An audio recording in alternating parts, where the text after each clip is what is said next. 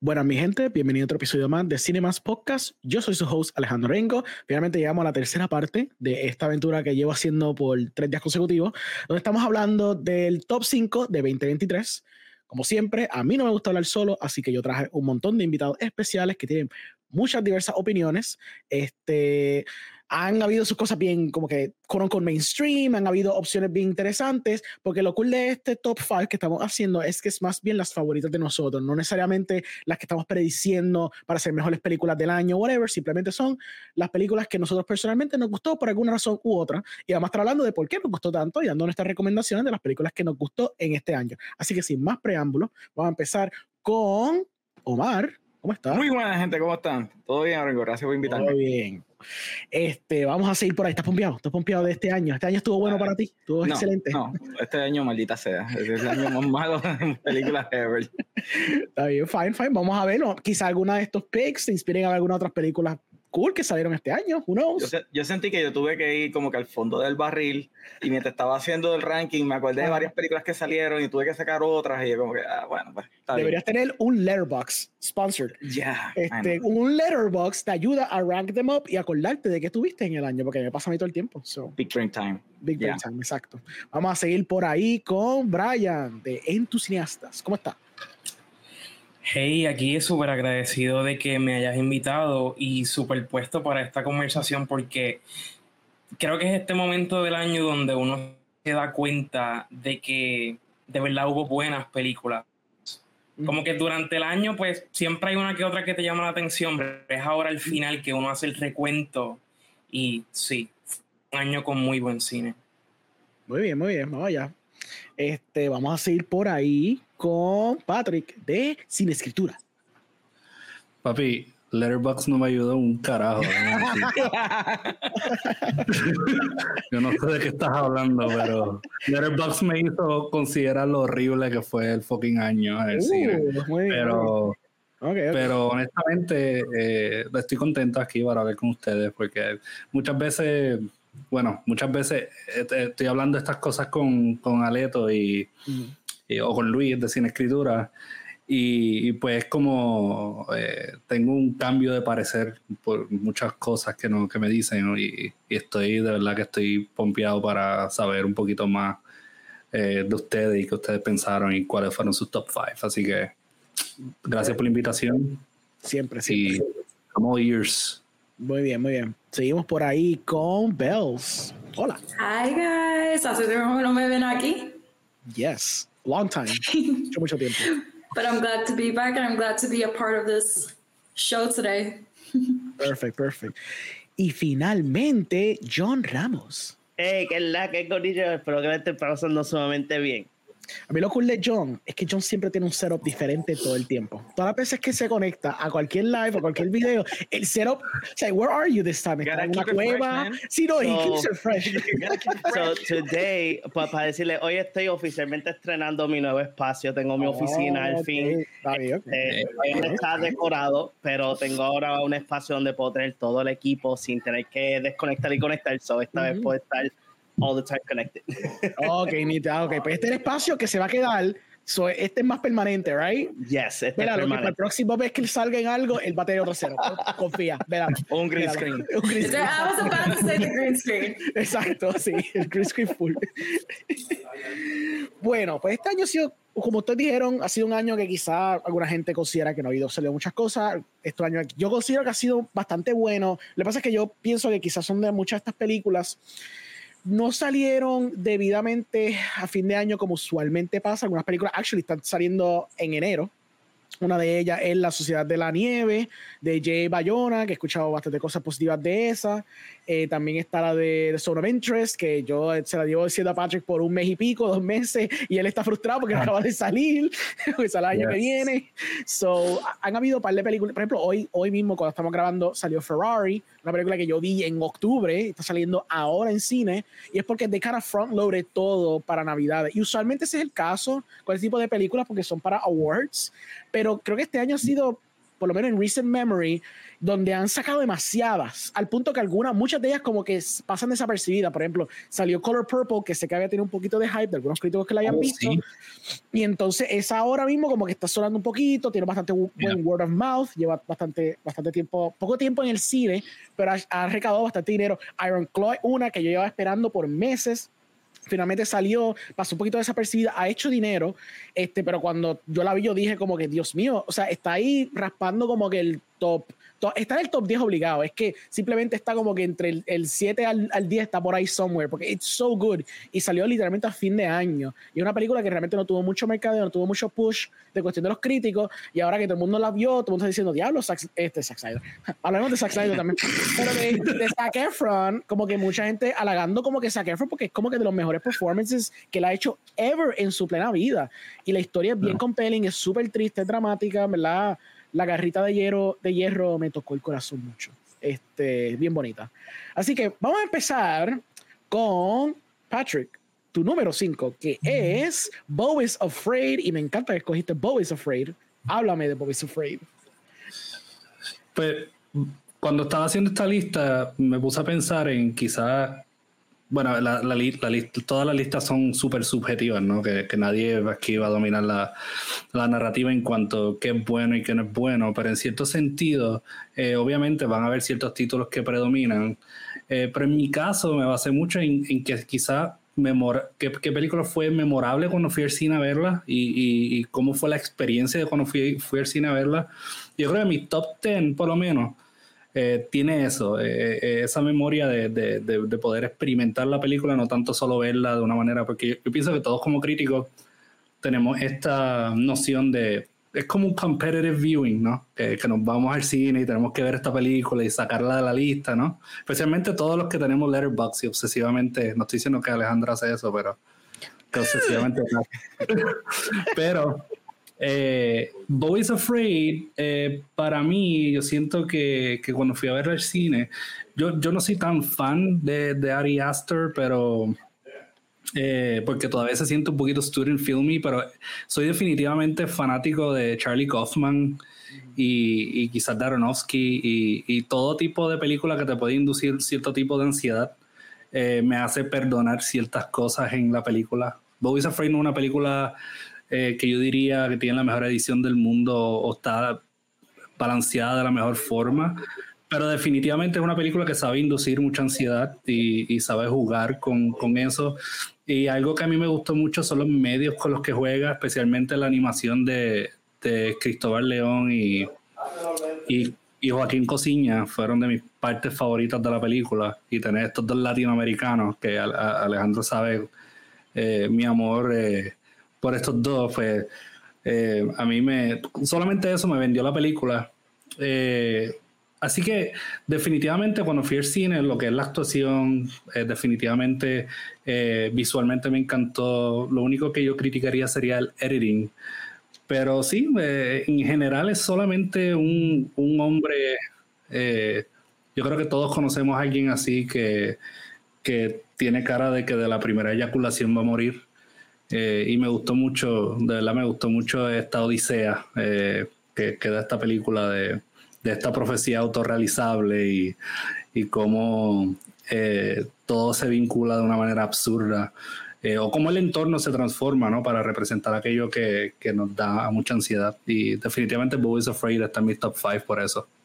La razón por qué estaba chévere que escogiste Boys Afraid es porque realmente esa película, tienes toda la razón, es como una película que tiene que ver mucho con la experiencia, es como un tipo de, like, as the kids would say, it's like a vibe movie, este, y es sobre la experiencia de cómo tú te sientes viendo todas estas imágenes y todo este viaje surreal que te está tirando Ari Aster, que no todo funciona, for sure, pero de que te está tratando de evocar algún tipo de emoción a la mala, pues lo está logrando y de una forma bien efectiva.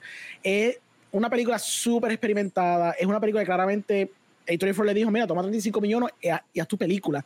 Y así mismo él dijo, voy a hacer lo que me salga el juguete con sus 35 millones. Y realmente, pues, qué bueno que existe este tipo de película. No quizás porque estamos viendo a un artista hacer lo que se le pega la gana, pero porque simplemente hubo un estudio, aunque sea de 24, hubo un estudio que le dio, le dio una capital bastante grande para que experimentara con eso y contara lo que quiso contar. Y quizás no todo funciona, sure, pero es una película que tiene un performance bien magnífico y único de, de Joaquín Phoenix. Um, es una película que toca sentimientos reales, emociones reales. Yo, con la gente que la vio, le preguntaba qué es lo que sentían, hombres y mujeres, y ambos podían seguir bastante la gama de emociones que se estaba representando. Que tú pensarías como que no, this is more like a dude type of narrative, o que sí, quizás una perspectiva de hombre, pero realmente no. Hay muchas, bueno, con muchas mujeres que la vieron y dijeron, no, es como que empatizo con lo que le está pasando, como que yo me identifico con este struggle de no poder como confrontar a tus padres con ciertas inquietudes que tú tienes y tienes que reservarte todo eso. Eso causa básicamente mucho trauma en tu vida. Y ver Yeah. cómo está representado de la forma que lo representa, una forma tan jocosa, una forma bien Kafkaesque, que eso me gustó que usaste ese término. Eh, me lo estuvo magnífico. Una película que me encantó un montón y I'm really glad que la haya pu- puesto. Yo sé que pusiste, para chotearte un poco, sé que habías puesto, creo que fue Infinity Pool primero. Que Yeah. oh, también me encantó, by the way. Great movie. Oh, obviously. Really good movie. Yo la vi, creo que fue mi cumpleaños, porque salió por ese momento. Una sala que habían tres personas nada más.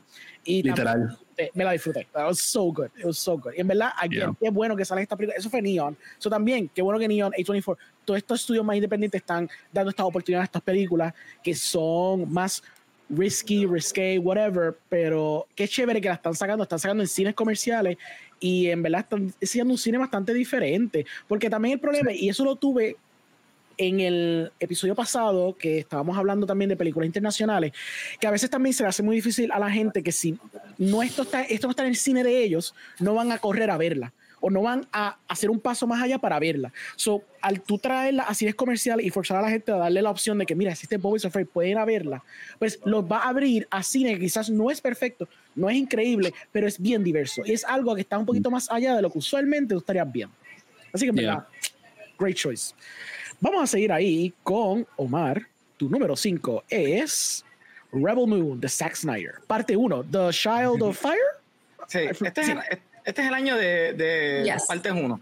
Yes. Este es el año de todas las partes unos que salieron. Y yo soy un poquito rache, a mí no me importa, me gustan las películas de acción y todo el mundo sabe la que soy fanático bien brutal de Zack Snyder.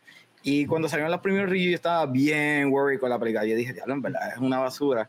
Y cuando la- me puse a verla, yo me quedé como que, mano, el tipo me dio exactamente lo que me dijo que me iba a dar. Me iba a dar Seven Samurai in Space. Ujú. A mí me gustó mucho eh, los personajes que creó para la película. Es verdad que hay algunos que otros que no tienen el desarrollo que aparentemente está en esa hora que cortaron. no me gusta la idea de que Netflix haya hecho esto del double dipping con hacer un- una versión R que van a salir después de que saque la parte 2.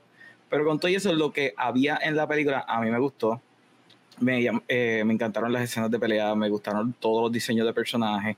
Ah, el mundo se siente un mundo vivo. Yo soy un soccer por sci-fi, so literalmente esta película llenó muchas expectativas que ya yo tenía. Así que nada, ya- ya tenía que poner en el número 5 porque realmente a mí me gustó mucho, ya la he visto tres veces, así que ya, me gustó Rebel Moon. ¿Tú la verías cuando saquen la versión extendida o no? Claro que sí, loco, primer día. Si esta, si esta la estuve esperando ya a las 11 de la noche para darle refresh para poder verla, créeme que cuando se se extendía de lo mismo. ¿Tú crees que es una estrategia sound que hagan eso? Porque la cosa No. es, ¿verdad que no? de, de- de- de antemano te digo que no. Entiendo por qué lo hicieron. Quieren, ellos quieren hacer una franquicia donde puedan hacer un montón de series y ahí quieren hacer animaciones, lo que sea, y pues que digan la PG-13, pero it wasn't sound. Sí, es que es raro. Sí, porque la cosa es que no es un caso peculiar como, por, por ejemplo, el, el Snyder Cut. O quizás cuando las películas están en el cine, después hacen un Director's Cut, porque obviamente están tratando de vender el physical media. Esto está en la misma plataforma. So, está for- no forzando porque tú puedes just not see it, pero it seems like they're almost double dipping en cuestión It's de double dipping. numbers. Es double dipping en los viewership numbers. Porque quieren básicamente que tú la veas en diciembre y después tú la veas en verano nuevo para que haga un boost de nuevo. Hey. Al algoritmo, whatever. Yeah. Pero como business, 198 millones de esas cuatro películas, como que diablo, está No, le, sacaron el jugo. Básicamente cada película costó 50 millones esencialmente. So, esencialmente sí, sí. exacto. Sí, le, sa- le sacaron el jugo a eso. So, en verdad, it was a good strategy en ese aspecto. Especialmente si, como estamos viendo hasta ahora, está haciendo números bastante buenos en cuestión de viewership numbers. En los primeros tres días hizo un montón de números. So, claramente la gente lo está viendo. 24 millones. Exacto, 24 millones. Por eso. Incluso, I think que dos días antes salió Maestro, que es una película que es un awards contender, y esa cosa se votó del top 10 en como tres días. So, No one wants Bradley Cooper, parece. No. Bueno, vamos a seguir por ahí con la número 5 de John, que él escogió Gran Turismo. Carritos corriendo. Cuéntame. Ok, so cuando anunciaron que iba a salir una película de Gran Turismo, yo estaba bien escéptico como de cómo tú vas a hacer un, un videojuego con un simulador. Hasta que salió el primer trailer y vi que él era más un biofilm que, que simplemente el juego.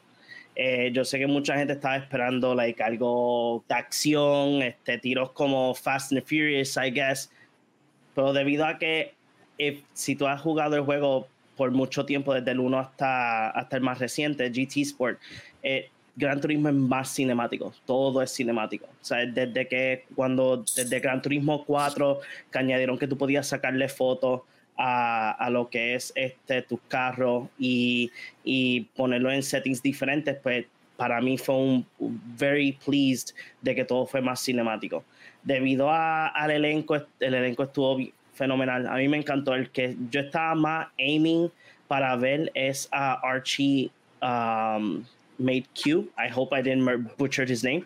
Eh, yo lo he visto en otros proyectos, lo he visto en series, lo he visto en otras películas y yo pienso que él puede ser una estrella en un futuro si le siguen dando pues como que más star roles.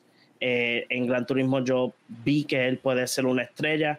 Eh, claro que David Harbour, pues he did amazing, phenomenal, even though pues él está haciendo un mismo personaje como en otros proye- proyectos que ha estado.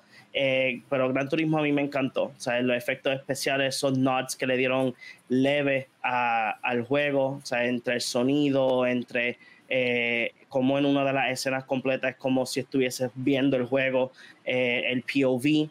O sea, la película fue sumamente chévere, was exciting y yo creo que ya esta sería como, yo la he visto ya cinco veces de, de tan, tanto que me gustó la película. Esta película, obviamente, está saliendo un growing trend ahora que son los video game movies. Ah, obviamente, vimos Su- Super Mario Bros. hacer un billón y todo eso. Eh, ¿Tú crees que, aunque esta película quizás no hizo el dinero que probablemente ellos querían que hiciera, porque hizo 121 millones against 60 millones de que fue el presupuesto, ¿tú crees que, como quiera, van a seguir saliendo más películas de videojuegos? ¿O tú crees que esta película quizás va a hacer que le haga un poquito que se echen para atrás esas decisiones? Yo pienso que el approach correcto es, como yo lo he mencionado en mucho, en conversaciones con ustedes, en otros podcasts, eh, video game adaptations no deberían de ser películas, deberían de ser series, deberían de ser series. Igual como pasó con The Last of Us, que fue una serie, y The Last of Us fue, uh, fue un fenómeno. Like, esa serie rompió esquemas brutales. Esa es la fórmula correcta para hacer una adaptación de videojuegos. Eh, Gran Turismo, volvemos. Yo, para mí, Gran Turismo no lo veo como una adaptación de videojuegos porque es básicamente un, un biopic. Es la historia de, de alguien que estuvo en la plataforma de Gran Turismo y llegó a ser un professional driver. O sea, es la historia de la persona. Gran Turismo es simplemente como que the marketing strategy. O sea, es como que, pues mira, tenemos una historia para contar para hacer nuestra película de videojuegos. O sea, pero ya vimos que en otras películas eh, no han hecho el dinero ni review-wise han sido buena, excepción de, de la de Mario y las de Pokémon que han salido, ¿sabes? Porque pues son ya, son ya marcas y franquicias que ya tienen un phenomenal fanbase. O sea, ya cuando tú vienes con Uncharted, que no hizo, yo- no hizo dinero, fue bashed by, by critics. Y eh, yo creo que todavía están en producción con la de God of War. ¿Sabes? Que Tomb yo digo Raider que la también. fórmula a la de Tomb Raider, que pues Tomb Raider, pues a, a mí me gustó, pero yo siempre, yo siempre he dicho, lo único malo es que tú le quitaste lo que es Tomb Raider en la película, que es ese- esa parte mística, o sea, de que tú combines ciencia con Tomb Raider, ya ahí pues you debunk the film, right? Um, Sí, como Indiana Jones con aliens. Le quita la magia. exactly. Ya, ya, eso es lo último. What about time travel? Is that better? no me hable de, de Destiny, por favor.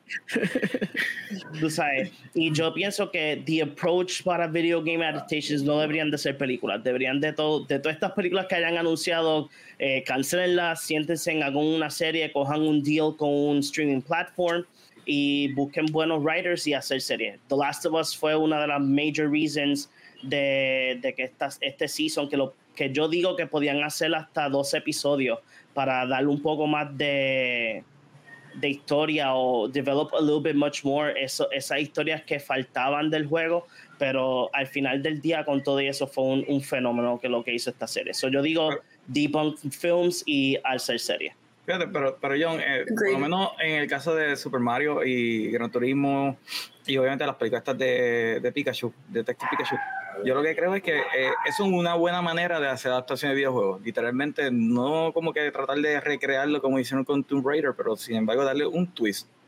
O sea, la tienes, pero tienes un twist adicional. No sé, a mí me gustaron todas esas tres películas. A mí me gustaron también, pero yo también siento, I, I have to lean more to John's idea of doing series, because lo que es Detective Pikachu, lo que es Super Mario, is a little bit more consumable, es más, puedes consumir bastante el contenido de, de este videojuego porque es bien simple. Ahora, vamos a coger lo que va a salir pronto, que es Warhammer. Mm. El Warhammer es una historia intensa, detallada, eso tiene un montón de cosas que Mira, yo creo que es- sería mejor. Tiene el que mismo. Fallout también. Fallout. cosa También. Yeah. Yo traté de entrar al, al lore de Warhammer y no encontré ningún video que me explicara el lore que sea menos de dos horas. Y yo como que, ok, esto requiere demasiado para meterme en el lore de A Warhammer. mí World of Warcraft también ha sacado que como dos películas y todavía no hemos entrado en mucho de del Sí, core de la historia Ah, diablo, sí, de. World of Warcraft. Sí, sí. ¿Sabes? Hay dos películas, no hay una. ¿Ha habido? Es una. Es una. Es una, es una. La más reciente y una súper vieja. There is. I have to find it. Ni sabía. Hold on. Al menos que Shrek, pues Pa- Parece como un Fever Dream. Que, sí, eso es lo que parecía. Exacto, Diego Fever Dream. Y ese era un director que me gustaba mucho, porque ese era Duncan Jones, que estaba como que pompeado, que como que le hizo que- un source code y me quedé como, oye, ¿qué historia con War- Warcraft? Ok, clearly eso fue. El, el problema con Warcraft es que la mejor historia es del tercer juego. O sea, que ellos debieron adaptar el tercer juego y hacer como que el preámbulo de ese que hicieron Lord of the Rings para contarte la historia detrás que a nadie le importa y Claro. continuar con The Lich King. Y la gente, la historia hubiese sido otra. Mm, sí, sí, sí. Que empezaron desde principio a principio, ¿verdad? Que se fue el. Exacto. Ellos fueron literalmente ahí al principio. Yo llegué a tener una conversación con Andy Palmer, que es el director de la película de The Re-Education of Molly Singer. Y una de las cosas que tocamos fue este, lo que era superhero film eh, fatigue. Y por eso es que hoy en día estamos viendo tantas películas y tantos proyectos resurgir, porque ya los estudios se están dando cuenta que superheroes are- ya la gente no le importa. O sea, eh, ya, mí, ya pero mucha que gente. salieron fueron malas. But still, it, it is a fatigue. Bien malas. it's Hay, hay mucha gente, fíjate, yo he tenido un par de, pues, again, par de videos de esto mismo y realmente como que he visto que el consenso, por lo menos de la otra gente que ha hablado de esto, no dicen que no, y fue Fernan también que lo había mencionado, um, que no es un superhero fatigue, es como con bad movie fatigue. Eso Yeah. es como que Yeah. esto. realmente simplemente Un que laziness gente, fatigue. También, sure, Sí. exacto, pero el punto es como que la Dame, dame, dame otra season de The Boys, dame algo que Cool. sea como alterno. Sí. Y, y pues la gente pues todavía se lo come, pero es que es la resistencia a querer experimentar cosas nuevas que pues están feeding the same thing and getting sloppier with the visuals que yo pienso que eso es lo que mató. Sí, ponte a pensar. y ejemplo- gente incompetente escribiendo también, porque es como que las historias también están malas. Sí. Yeah. Hey, you don't have to go too far. Like, mira, experimental fue que hicieron Joker, que fue un copiete de Taxi Driver en The Kingdom Comedy, hizo un billón de dólares. Literal. Hizo un copiete, pero por el mero hecho de que era slightly more different de lo que estaba saliendo en ese mismo año, ya con eso era como que enough para incentivar, incentivar a la gente ahí. Pero eso es lo Yeah. que literalmente es Super Hero, uh, comic book genre. whatever, es, es lo que te puede dar. Tú puedes tener diferentes tipos de adaptaciones, no todo tiene que ser Marvel. Entonces, estamos teniendo siempre como que la misma fórmula, la misma fórmula. Tenemos DC tratando de copiarse y este año fue fatal para ellos. Y, ok, fine, van a rebotear con James Gunn, whatever, muy probable sea la misma fórmula de Marvel. De Marvel. So, Sí, sí, que se va a quedar esencialmente haciendo lo mismo. Pero es como, como Patrick dice, cosas como The Boys, cosas como Invincible no me tripea, la, la animación no me tripea, pero la, la- la historia está cool. Um, so, en verdad que se presta. e, El, el género, obviamente, tenemos como que 80, 90, 100 años para tú poder sacar historia de esto. So, hay contenido para tú poder sacar. Hay historias bien chéveres en esto. It's our modern este mythology. Aquí hay para sacar jugo. O sea, si pudieron hacer películas de Shakespeare por décadas, se puede hacer películas de esto por décadas en teoría. Hasta fucking Lion King, ¿no entiendes? Exacto. Entonces, entonces eh, yo prefiero ahora mismo ver como que Howard the Duck otra vez teniendo sexo random con alguien que, que saltarme otra de Marvel. Sinceramente. de más técnicamente. That amiga, so bad. And I was kind of aching for it ahorita. Está como que, ah, shit, me acordé de Howard the Duck. Such a good movie. Exacto, Eh, comparación con lo de hoy, sí. Comparación ahora. Si lo vamos a ver, Hancock hoy en día sería revolucionario y Hancock cuando salió la gente no le importó cuando se ve la película. Y es como que si sale hoy en día sería como que, oh my god, that's incredible. Yo, ya hay un montón de historias. No tiene que ser súper. Mira, hay detective, hay alien, hay sci-fi, hay de todo. Literal. loco, Puede, puede hacer un montón de cosas. No, vamos a K Crusaders y todos son buenos y vamos a pelear en un sitio que no hay nadie. Yes. Yeah, yeah, yeah. Bueno, vamos a seguir con entonces otra cosa que no es superhéroes, que es la, el top número 5 de Brian. Y Brian escogió una película llamada Past Lives. Claramente no es una película de superhéroes y por eso mismo está en la lista probablemente. Este, ciertamente, ¿qué puedo decir de Past Lives? Me parece una película preciosa, me parece una película que aunque mucha gente pues la visualiza como algo triste, hasta cierto punto yo la percibí como algo hopeful. Parece que, ¿verdad? Es, es una película que presenta la complejidad de las relaciones humanas y que, ¿verdad? Te presenta esta situación del what if, como que qué hubiese pasado si hubiese tomado esta decisión en mi vida, que es algo que este, se ha hecho montones de veces antes, probablemente este, el filme más memorable que puedo pensar es La La Land, donde también se hizo ¿verdad? una situación así como que, ¿qué tal si hubiese pasado, si hubiese tomado esta otra decisión, cómo hubiese sido mi vida? Y pues no sé, Past Lives me parece una película que aunque es sencilla, las actuaciones realmente me vendieron la situación y se siente muy genuino dentro de esta, ¿verdad? La situación de que la protagonista emigra desde Corea hasta Estados Unidos. Este, en Estados Unidos, pues lógicamente pasa el tiempo, ella conoce otra persona. No sé, me parece muy bonita. Sí, es bien bonita. Es una película que salió no desapercibida porque era una película que tenía un poquito de hype por los festivales cuando salió, creo que fue en verano. Pues papá, no salió en verano, salió hace tiempo. En verano. Reso- resonó mucho, resonó mucho y mucha gente como que de verdad que la tenían bastante high prestige. Lo que a mí me sorprende es que duró tanto en la conversación. Eh, no quiero hacer un paralelo quizás con Everything Everywhere, pero seguramente, pues lo puedo hacer quizás como con Cora o algo así, porque Cora le pasó lo mismo, Cora salió como para el verano y después más se mantuvo bastante la conversación hasta- llegar ahora. Es una película que sí, es bien, bien bonita, bien gentil, los performances de lo que es Greta Lee y Tio Yo, en verdad que son preciosas, especialmente de Tío Yo, porque mucha gente obvi- obviamente va a hablar de Greta Lee porque es la performance más meteor, Claro. pero hasta con él, como que este stoicness que él tiene a través de la pieza y como lentamente tú lo ves, por, todo es casi por mirada, realmente el diálogo es bien sparse, casi no tiene mucho diálogo entre ellos, es más sobre las miradas y las cosas que nos están diciendo, que es lo más chocante de la película. Y realmente sí, una pieza bien bonita y me sorprende que, que ha salido en estos tiempos, que haya hecho un buen, buen feedback, ha tenido buenos feedback. Y pues demuestra, again, cosas como lo que es A24, lo que es Neon, lo que, lo que son todos estos estudios independientes apostando en estas propuestas de cineasta emergente, porque esta es la primera película de Celine Song. Tú sabes, no había hecho nada más de eso. Ella era un playwright, si no me equivoco. Este, el esposo también. Así que es súper nice. es Y great, precisamente eso, yo pienso que eso es lo que brilla en esta película, el guion de ella. Y si la película se ha mantenido en la conversación, es precisamente porque, pues, ustedes saben que muchas de estas películas, este, si hay un quote bueno, pues la gente lo pone en las redes sociales y se sigue repitiendo. Y pues así es como mucha gente se ha enterado de la película realmente. Sí, un aspecto de word of mouth, eso pasó. Incluso hice el chiste ayer cuando estábamos hablando de Saltburn, porque eso fue el pick de alguien.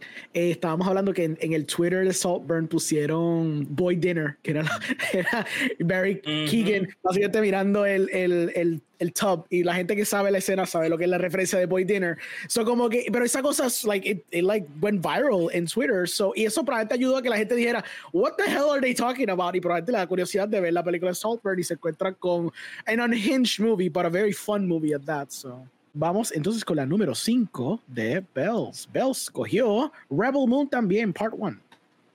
Yes. So, para que sí me conocen, yo soy sci-fi fan a lo máximo.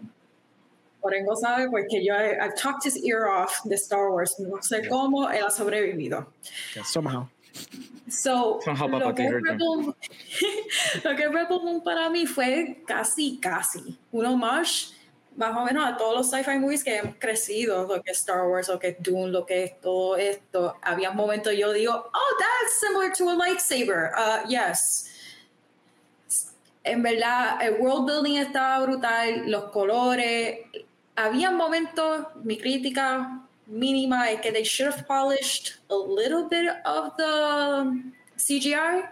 Había momentos donde se veía bien clunky, bien, ok, sí, esto parece CGI, y volvemos para atrás, que los 2000, empezando 2000, maybe mid 2000s, era mejor CGI que ahora, pero en overall me encantó to beginning end.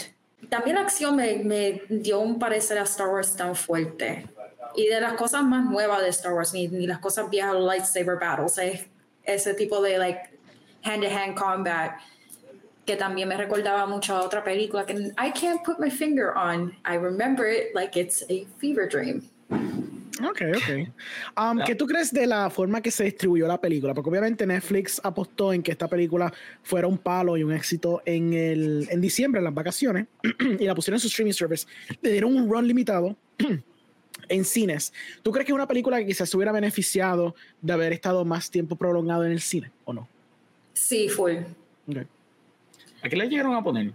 Porque La- yo literalmente estuve ¿no será? pendiente para poder verla y Lo sé lo raro que yo pensé que Zack Snyder iba a abogar por tener un extended run en cines, considerando lo que le pasó en su última película.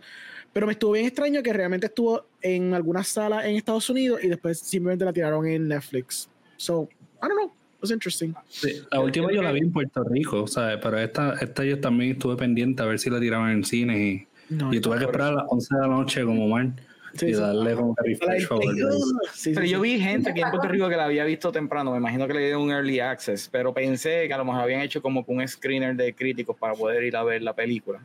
No, lo que más hicieron fue le enviaron un link. Realmente a todo el mundo, a la gente que la pudo ver un poquito más temprano, realmente enviaron un link y eso era ya cuando estaba ya corriendo en cines en Estados Unidos. So, sí, Y para, trabajar, para abundar un poquito con por- Netflix es, es- horrible. claro. para, para abundar un poquito lo que está diciendo Vela, es que literalmente esta película hizo lo que Star Wars se le olvidó hacer y es el sentido de aventura. Aquí hay una aventura, aquí literalmente hay un sense of wonder en la película y es algo que literalmente Star Wars ha perdido completamente, es lo último que ha sacado. So, bueno, desde el 2015 en Exacto. adelante lo han perdido. So. Exacto, aunque la historia, por lo menos el guion y todo era medio cookie cutter para mí, porque ya yo sabía lo que estaba pasando. A mí, pero vamos a ser honestos. Seven Samurai tampoco como que es la gran película que todo el mundo dice que es, bastante aburrida que es Seven Samurai, pero pues es un clásico, no podemos hablar mal de ella. Pero a mí me encantó la secuencia completa. Yo beneficiaría más si tuviera en, la- en el cine un poquito más de tiempo. I think they would have gotten gained a lot more traction. Yeah. Si estaba en cine en un Fácil. poquito más de área. Fácil, Lo- hubiese hecho. se- Lo menciono por eso mismo, porque um, ha habido casos anteriores y creo que ha habido un poquito de, de como que han sido studies de esto, en la cual los estudios, por eso es que están tirando algunas de sus películas, los más high profile ones, que son de streaming service, las están tirando en el cine. Un ejemplo perfecto fue Killers of the Flower Moon, porque eso lo que está creando es un poquito de expectativa de que la gente que no fue a verla al cine va a saber, oh, esa es la película que estuvo en el cine, déjame verla porque está en mi streaming service y realmente causa un bump en los viewership numbers que otherwise would not be there. Otro ejemplo era el mismo cuando salió eh, Knives Out, la segunda, la de Glass Onion, eso estuvo como dos semanas en el cine, hizo un fracatán de chavo porque pues la gente sacó el logo como que, pues yo he visto en el cine, obviamente la secuela va a estar en el cine y de pronto ven el logo de, de Netflix y como, "Hmm". y después se fue una semana. Entonces, cuando estuvo en Netflix, hizo un montón de, nu- de números porque todo el mundo estaba, diablo, me la peleé en el cine, pero qué bueno que está en Netflix. So, it's been proven ya, time and time again, que teniendo un poquito el run, aunque sea una o dos semanas en el cine, ayuda a la película cuando va inevitablemente a salir en streaming. So, sí, Lo que hay que ver es cuánto reciben de bump en subscribers, porque ese es el problema. Ahora es un juego de cuánto, cuántos suscriptores tú ganas por cada proyecto. claro, of course. Esa es la cosa también. Que obviamente no es algo que van a estar divulgando, porque ellos divulgan en masa cada quarter. Realmente no lo están diciendo cada vez que sale una, una película o una serie nueva. Ya. Bueno, seguimos entonces con mi número 5. Hablando de películas de streaming, yo puse Killers of the Flower Moon de Martin Scorsese. Este es una película que te demuestra por qué el maestro es el maestro. Él sigue siendo un duro.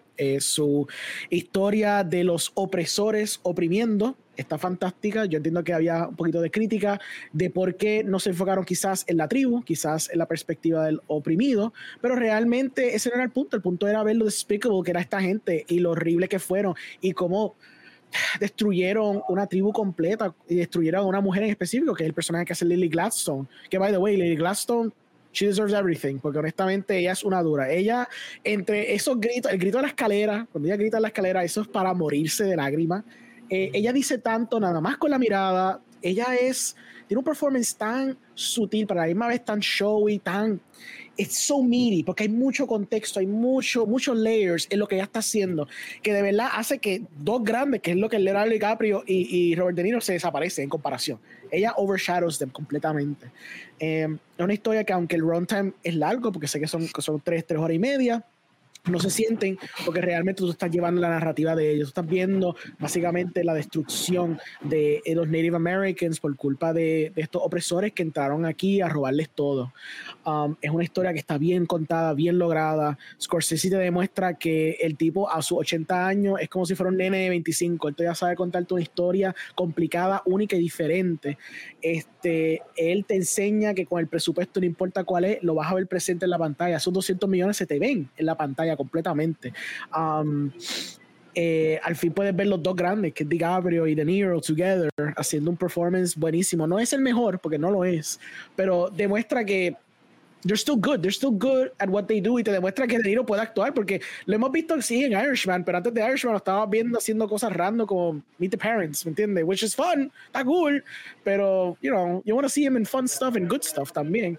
Este, de verdad es una película bien, bien chévere. A mí me encanta que Apple y también Netflix, porque ellos fueron los que le otorgaron esta oportunidad a Scorsese, yo sé que lo hacen por el nivel de prestige, yo sé que lo hacen por tener una película que sea bastante buena para award season, pero el hecho de que le están dando 200 millones a este hombre que por un buen tiempo le estaba struggling, tan siquiera recibir 50 o 100 millones por sus películas, eh, es admirable again, yo sé que lo hacen por sus razones nefastas, pero nos beneficiamos todos porque seguimos recibiendo básicamente bombas hermosas y fantásticas de Martin Scorsese. Un hombre que a sus 80 años dice en una entrevista que al fin, ahora mismo está aprendiendo a hacer cine. Y si ese hombre dice que está aprendiendo a hacer cine ahora, ningún cineasta tiene esperanzas, porque si todavía está dudando de que no sabe hacer películas y que ahora aprendió a hacerla, nadie sabe hacer películas entonces. We should just stop making movies altogether. Así que nada, it's a great movie. De verdad, si no la han visto, véanla porque ya está en Apple. So, vámonos con la número 4 y vamos a coger a John. Y la número 4 de John es Tetris, oh. que también es una película de streaming. So, cuéntame. Yes, yes. So, eh, algo que yo siempre he dicho es que a mí me encantan mucho las películas que sean de historia, de gente que ha, ha fallecido o de gente icónica o de historias como estas que que este, son bien interesantes. So, Tetris tira una historia sumamente interesante de un videojuego que yo creo que el son de hoy todavía mucha gente juega, sea en su consola vieja de Nintendo, en el Game Boy o sea en, en the palm of your hand con tu teléfono. So Tetris trae una historia sumamente interesante donde te explican cómo Tetris llegó a ser un global phenomenon debido a que esta persona tosta en la cabeza dijo como que tú sabes que yo voy a ir a the Soviet Union, voy a hacer un trato con ellos porque quiero la licencia de, de su juego y los quiero para tenerlo en todo. Y tuve el, este, ¿cómo es que se dice? Esta guerra entre una compañía ya grande de publishing que ha tenido bastante juegos hits, que quiere la licencia de Tetris y después este, este muchacho que hizo ya un deal con Nintendo, como que, ah, pues mira, yo te traigo Tetris y podemos poner Tetris en todos lados, o no te preocupes, usted me da los chavos y yo lo busco. O sea, y ver esa, esa historia completa, eh, en, yo creo que la película dura como dos horas y media más o menos. Eh, es, es, es, simplemente fenomenal. O sea, tú tienes un poco de drama, tienes un poco de acción. Este, la, la, manera de cómo ellos te explican todo al detalle, de cómo funciona, cómo funcionaba la Soviet Union para ese tiempo, cómo, cómo aislado tenían a, sus a, a, la, gente y que todo tenía que pasar por permiso, que todo tenía que tener un, como tenía que pasar por el gobierno. O sea, eh, la película es fenomenal. Eh, la actuación de lo que era este del protagonista, que lo hace Taron Edgerton, eh, me encantó. O sea, él te, él te está vendiendo sea, todo lo que está pasando y tú ves que, que el budget de, que le dieron está ahí.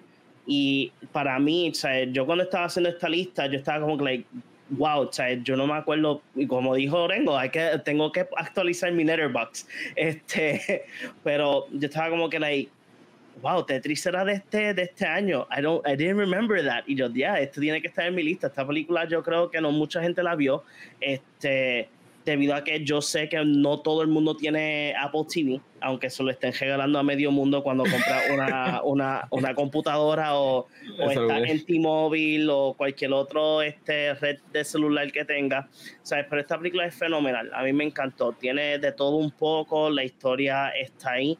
Y simplemente ver también cómo un juego, como un videojuego hizo este, cambiar mucho cómo la gente empezaba a ver a los videojuegos, que al son de hoy todavía Tetris se juega profesionalmente con el OG Tetris, al son de hoy.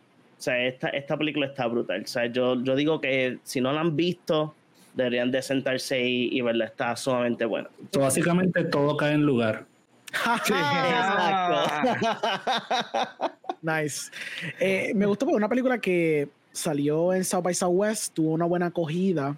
Me sorprende porque leí que tiene un presupuesto de 80 millones, que quizás eso puede haber sido un factor en la cual no recibió quizás, ¿verdad? yéndonos por la cuestión de los awards, quizás no haya recibido mucho cariño en lo que serían los Film Independent Awards y todo, porque ellos tienen un límite obviamente de creo que, que, 15 a 20 millones, aunque pusieron Everything Ever, que era como jaspadito, si mal no recuerdo.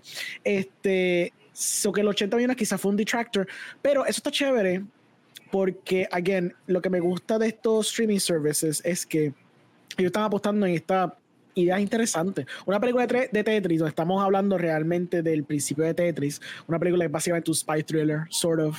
Casi un spy thriller. Especialmente por eso, y que costara 80 millones, como que es bastante admirable también. So, again, me gustan estas propuestas. Sé que Apple obviamente se está tratando de posicionar como este tipo de prestige eh, streaming service, como lo yeah. que basically era o es eh, eh, HBO, de la forma que lo quieras pensar.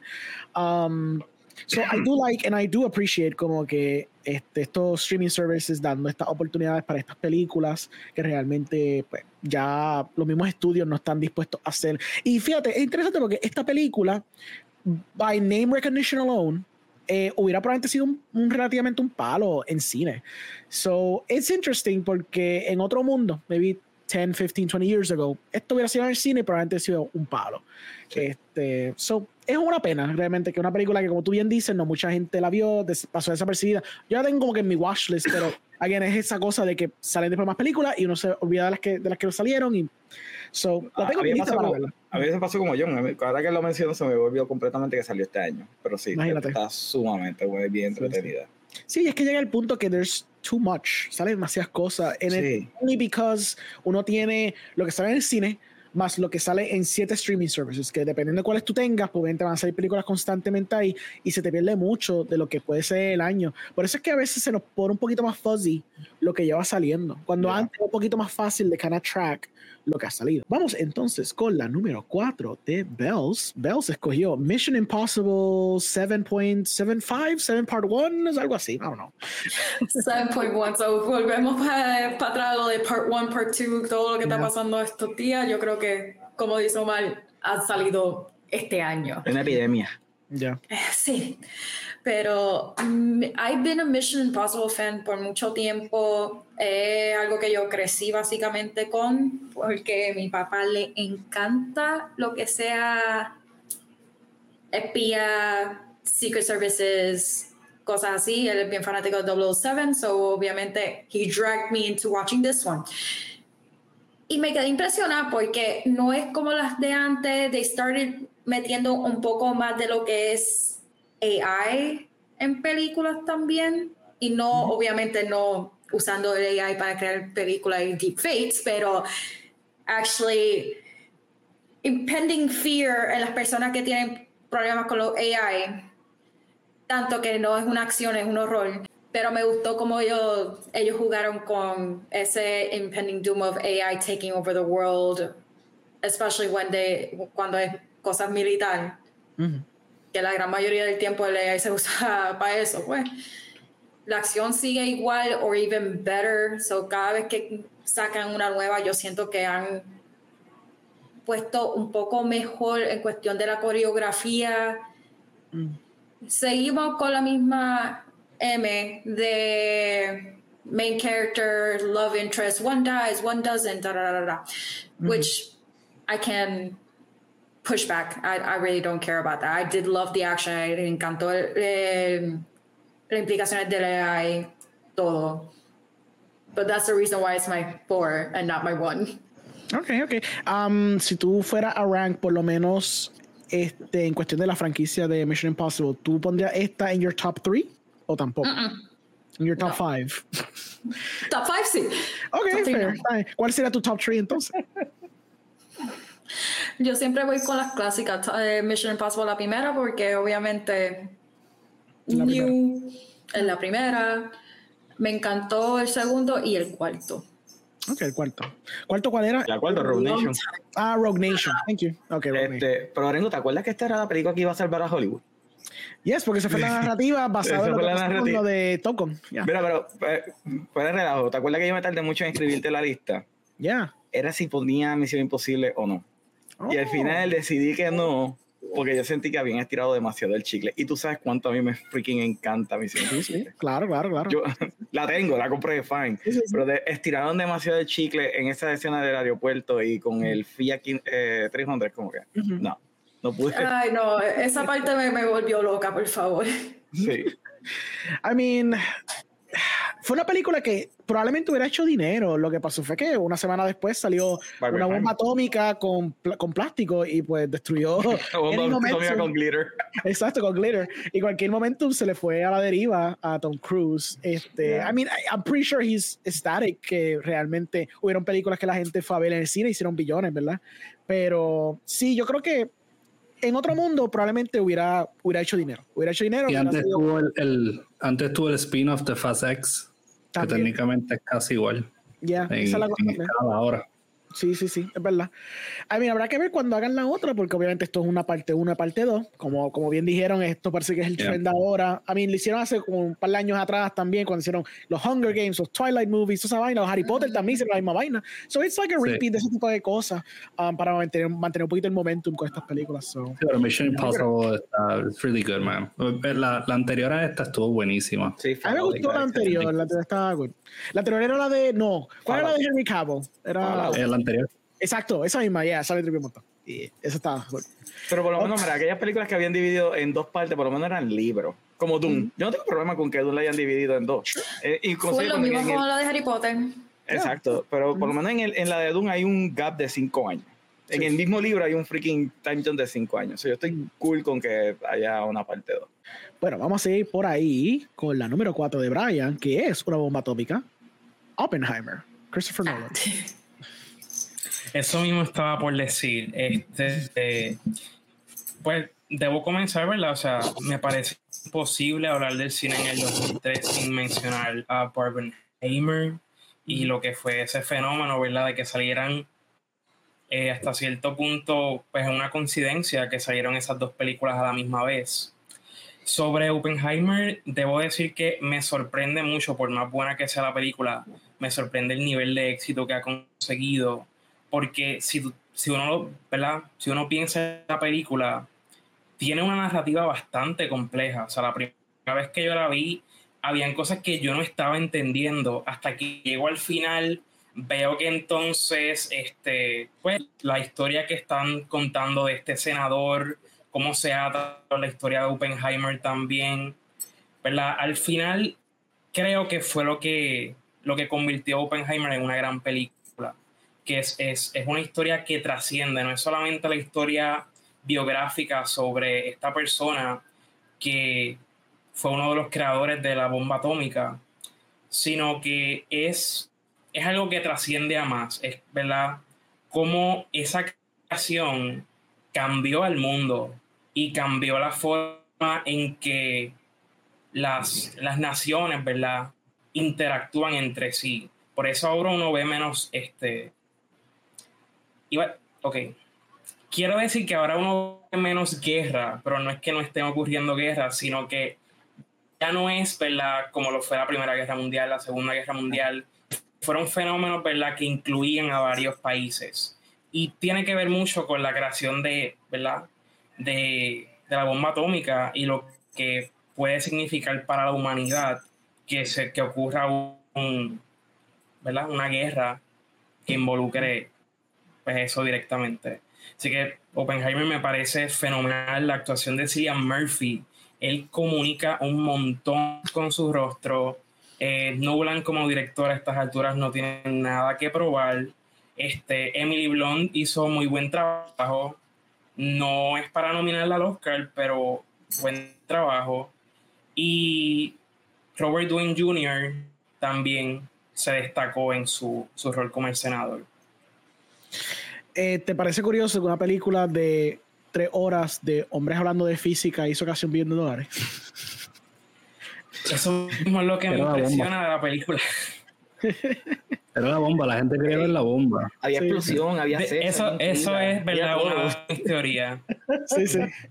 yo creo que la gente quería ver una escena de explosión de parte de Nolan o algo así. Pero tú sabes que. Okay, David Lynch hizo la mejor, no, la mejor escena de explosión ever. Sí, sí, sí. Pero algo, algo que a mí me. que quiero añadir lo de Brian.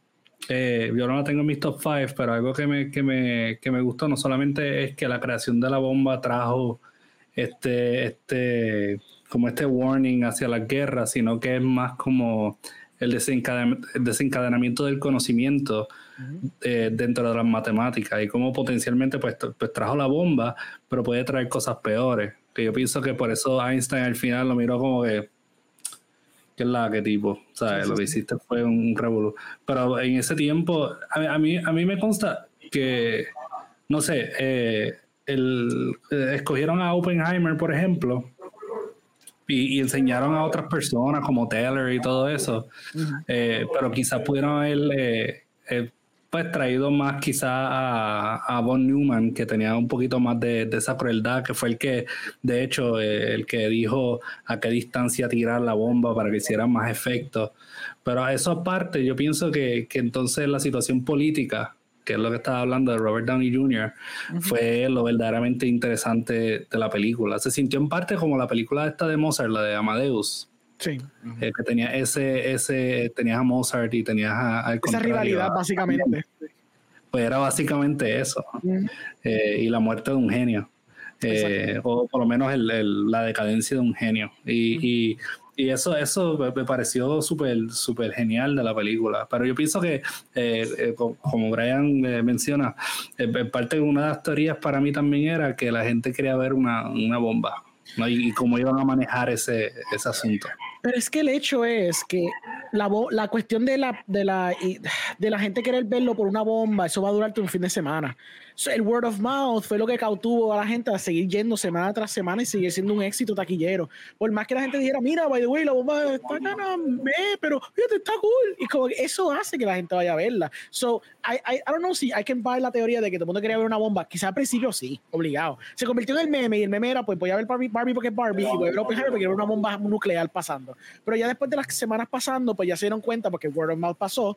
La gente dijo, mira, pues Barbie no es de un, una muñeca de plástico, es otro viaje de, you know, hablando de gender roles. Y entonces Oppenheimer como, mira, no es de la bomba, es más de físico hablando de física y básicamente la cuestión moral de mandar una bomba atómica a gente que no se lo merece. You know, like those are the things that we're talking about. Como, oh, y pues fíjate, quiero verla como quiera.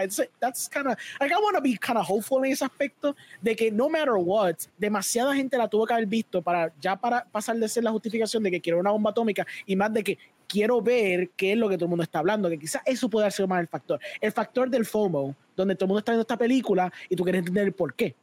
So, Sí, también lo que pasó en social media con el Barbenheimer, todo eso fue un evento. El meme, fue un freaking evento, todo el mundo quería estar en. Ya. Exacto. Vamos a seguir entonces con la número 4 de Patrick. Patrick, escogiste The Killers of the Flower Moon. Yes. Los asesinos de la luna de flores o de las flores. De las flores. Eh, Eh, pues mira, parte de lo que, ¿verdad? Para añadir entonces lo que, de lo que se ha mencionado, a lo que se ha mencionado ya anteriormente, eh, me gustó, me, me, gusta mucho la actitud de Scorsese porque a sus 250 años él sigue haciendo mejores películas, ¿no? Y, y, eso a mí me jode porque tú tienes gente como Clint Eastwood ocupando espacio eh, y usando la vejez y su trayectoria como una excusa de ver sus películas, pero todos sabemos que desde Unforgiven quizás no ha hecho una película muy buena. Mm.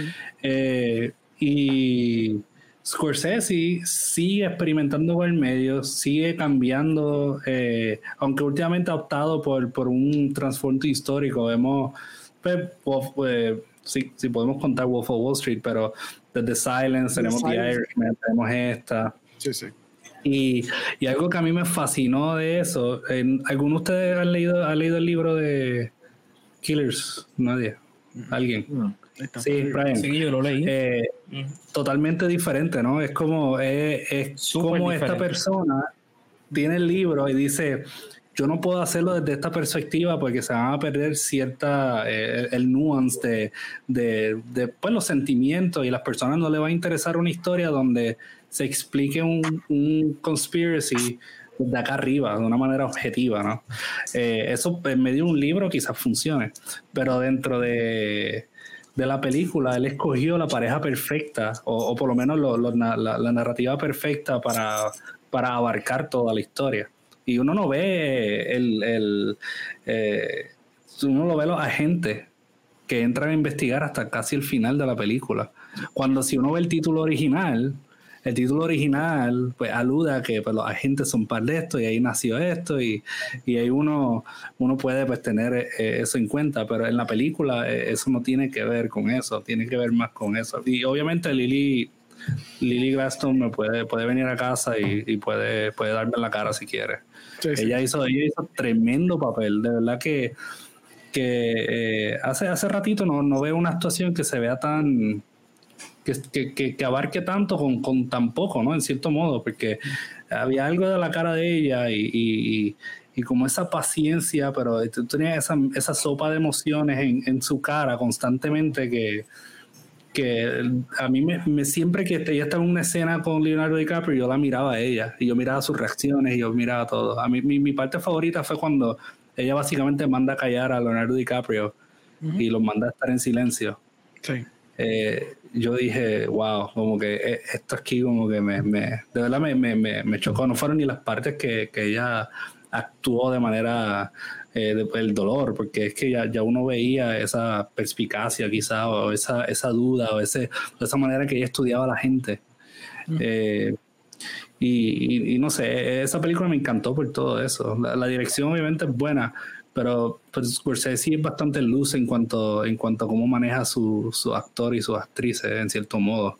Eh, y, y, tiene varios visuales de esa película que a mí me, me jodieron cuando yo las vi. Eh, me gustó mucho la parte que se ven los trabajadores en el fuego. Eh, que la dejaron un buen rato. un buen rato para que tú absorbas lo que está pasando, full. Ajá, yo estaba así en el cine, como que va viendo, viendo eso, estaba como, wow. Eh, yo siento que la película, a pesar de que pues, Scorsese se ha convertido en esta figura anti, anti Marvel y, ha sido pues se ha hablado ha sido más vocal sobre lo que él considera que es cine yo pienso que en parte él se sigue probando y sigue siendo mejor no y yo pienso que hasta el día que esta persona muera, eh, entonces pues no se va a saber hasta dónde puede llegar. Y eso es lo que a mí me, me gusta también de él como director.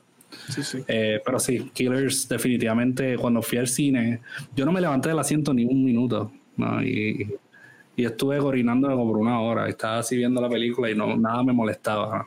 Eh, so, kudos for Killers of the Flower Moon por hacerme sentarme casi tres horas y media sin me darme encima muy bien, muy bien. Yo pienso que el logro Qué mal, qué mal que Paul Schrader disagrees with you, ¿ok? Papi, por deja Paul Schrader él tiene razón. Es verdad. Paul Schrader decir, tú sabes qué, Leonardo DiCaprio ser del idiota es como una decisión estúpida. Él tiene que hacer, él tiene que hacer el, el policía y se acabó. Qué vergüenza que él tuvo que casar de un morón y este Exacto. tipo está a punto de morirse. Exacto, qué estupidez. No me gusta porque eh, me gusta que mencionaste lo de la de que el título original aludía al hecho de que va a ser más de la perspectiva quizás de la investigación.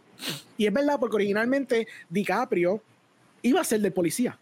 Él, iba a ser, él iba a ser el rol del policía y después como que, I guess, este, en el proceso de creación de la, la estructura del guion se dio cuenta como que this is not as interesting, como que yo no quiero hacer de nuevo Departed, ¿me entiendes? Quiero tratar de engage con lo que realmente, con la atrocidad first hand. Eso se fue con esa perspectiva que se fue, yo creo que fue una buenísima decisión. And that's why this man es el mejor, that's why he is el mejor. Quizá no te gustan todas las películas de este hombre, pero inden- indeniably, o sea, a sus 80 años, el tipo te demuestra que él puede seguir haciendo películas que sobrepasan la filmografía de muchos otros directores, honestamente. Sí. Bueno, vamos a seguir con la número 4 de Omar y él escogió Guardians of the Galaxy Volume 3 de James Gunn, CEO of the DC Universe. Mira, es weird que yo haya puesto la película porque sabes que yo tengo mala opinión de, de James Gunn, muchas de las decisiones que toma. Pero algo que me gustó de esta película es que es- se aguantó y se aguantó bastante. En el sentido de que no arruinó ninguna de las escenas emotivas que tenía la película con ningún tipo de patos. Tampoco arruinó ninguna de las escenas heroicas. Eh, me gustó porque Marvel se atrevió a hacer una historia bastante dark, porque esta película va en varios momentos en, en puntos bastante serios específicamente con la historia de, de Roque, que literalmente en las otras dos películas había tirado breadcrumbs, ¿verdad? De que lo que le había pasado había sido algo bien horrendo y logramos verlo en esta película. Um, como un farewell eh, hacia estos héroes, me pareció sumamente excelente. Um, nuevamente, el tono de la película, eh, los cambios que habían en, en los personajes, especialmente con Star-Lord, que deja de ser el estúpido que fue en la segunda película y se volvió más el Star-Lord de la primera, un poquito más serio, tratando de ser el héroe. En este caso, más serio todavía porque quiere salvar a su amigo. Um, me pareció excelente. Es la que yo tuve un buen tiempo con esta película y pues, es lo mejor que tiró Marvel este año. Um, ¿Tú la pondrías en dónde en las tres películas que hizo James Gunn? ¿Dónde tú la pondrías? ¿Primero, segundo, tercero? Segunda. Ok. Yo digo So, la dos. La dos ok, ni la siquiera estaría en la lista. de la Sí. Pondría el Christmas Special entre medio Ah, y ok, ya ahí sí, tengo sí. mi trilogía. Ahí tiene tu trilogía, exacto. Sí. Sí, sí. Fue interesante esa película um, porque es como tú dices, él se fue kind of all out en cuestión de la emoción y él quiso entonces aludir a esta cuestión de vamos a tratar una narrativa con, con Rocket, que era como que un personaje que se había empezado a tocar un poquito a través de las películas, un poquito su pasado, un poquito lo que él había hecho, pero entonces en la tercera decir, pues mira, let me embrace este personaje que realmente, no es que le ha hecho un build-up, pero realmente I've done, I've given nuggets of information enough para justificar entonces tratar de hacer algo con la tercera. Eso fue interesante como que jugar con eso y pues hacerte tratar de sentir algún tipo de emoción por basically un CGI um, you know, creature. ¿no? Y la idea de tú hacer una tercera película y que sea como que la emotiva de, de las tres, yo creo que es excelente porque es una buena manera de terminarlo, o sea, de- el irse en esa parte emotiva. So, me, me gustó. Y mi número cuatro es The Holdovers de Alexander Payne. Eh, una película que de verdad me sorprendió mucho. It's a Christmassy movie, so it's really great for the holidays. Si en verdad quieres ver ese tipo de película. Um, a mí lo que me encanta de Alexander Payne es un director que realmente todas sus películas ah, se sienten intrínsecamente una exploración sobre americana. Se sienten que tú estás metiéndote temporalmente en la vida de sus personajes, ejemplos como Nebraska, Come to Mind, ejemplos como About Schmidt, donde estás explorando estos hombres en diferentes etapas de su vida, pero en una etapa bien peculiar de su vida. Y aquí es no different, tú estás viendo a Paul Giamatti realmente en la vida de él durante las vacaciones, mientras está dando clases en un boarding school, y como él tiene que lidiar con unos estudiantes que se quedaron, que serían los, los holdovers en la película, eh, se están quedando ahí porque no tienen a dónde ir. Eso es como que un very, es un setup bien clásico, bien como que 70s type of vibe. Y again, está complementado con film grain, está complementado con title cards que aluden a películas de los 70, tiene unos zoom-ins, tiene unos crossfades, que I generally hate los crossfades as an editor, pero en esta película se justifican porque it sets the tone, it sets the mood del tipo de película que tú vas a ver. Es una película que it's a very well-rounded movie, diría que es como que una película que indeni- indeniably, y esto lo tuvimos esta conversación ayer y antier, una película que indeniably nadie puede decir algo negativo de ella. Eh, podrás decir que es una película normal o whatever, pero tú no vas a poder encontrar nada negativo que puedes decir la película, porque la película es bien wholesome, tiene unos personajes que están bien desarrollados. Davin Randolph, Davin Joy Randolph resalta en esta película. Ella, da, ella es un personaje secundario en la película, pero su arco, que ella tiene que lidiar con la muerte de su hijo y tiene que lidiar con toda esta gama de emociones que ella tiene, porque está en esta Navidad súper triste, porque está sola, o se siente sola.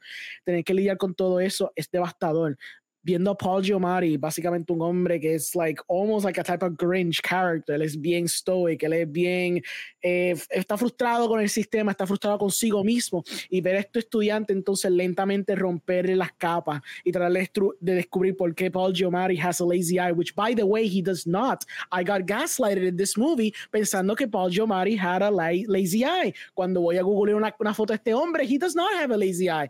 This man, Alexander Payne, went to such lengths para tratar de hacer un character development y un character arc very compelling a Paul Giamatti que le dio un lazy eye que yo no sé ni cómo demonios lo logró. Y realmente lo hace hasta super compelling because they kind of like tocan esa cuestión en la película and it's actually very nice como tocan ese tema.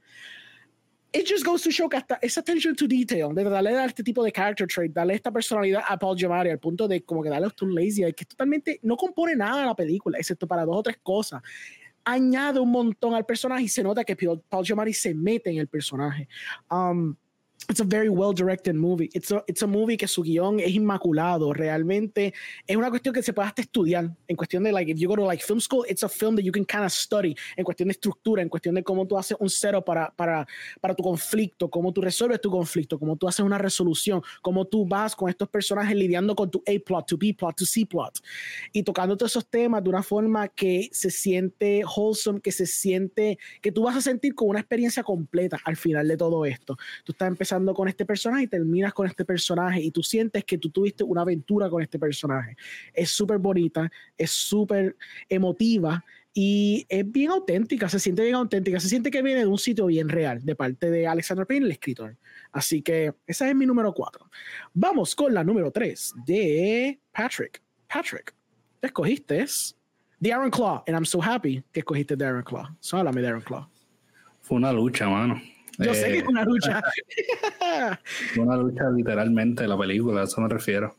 Eh, no, no, honestamente, dos cosas, tengo que sacar medio del pecho.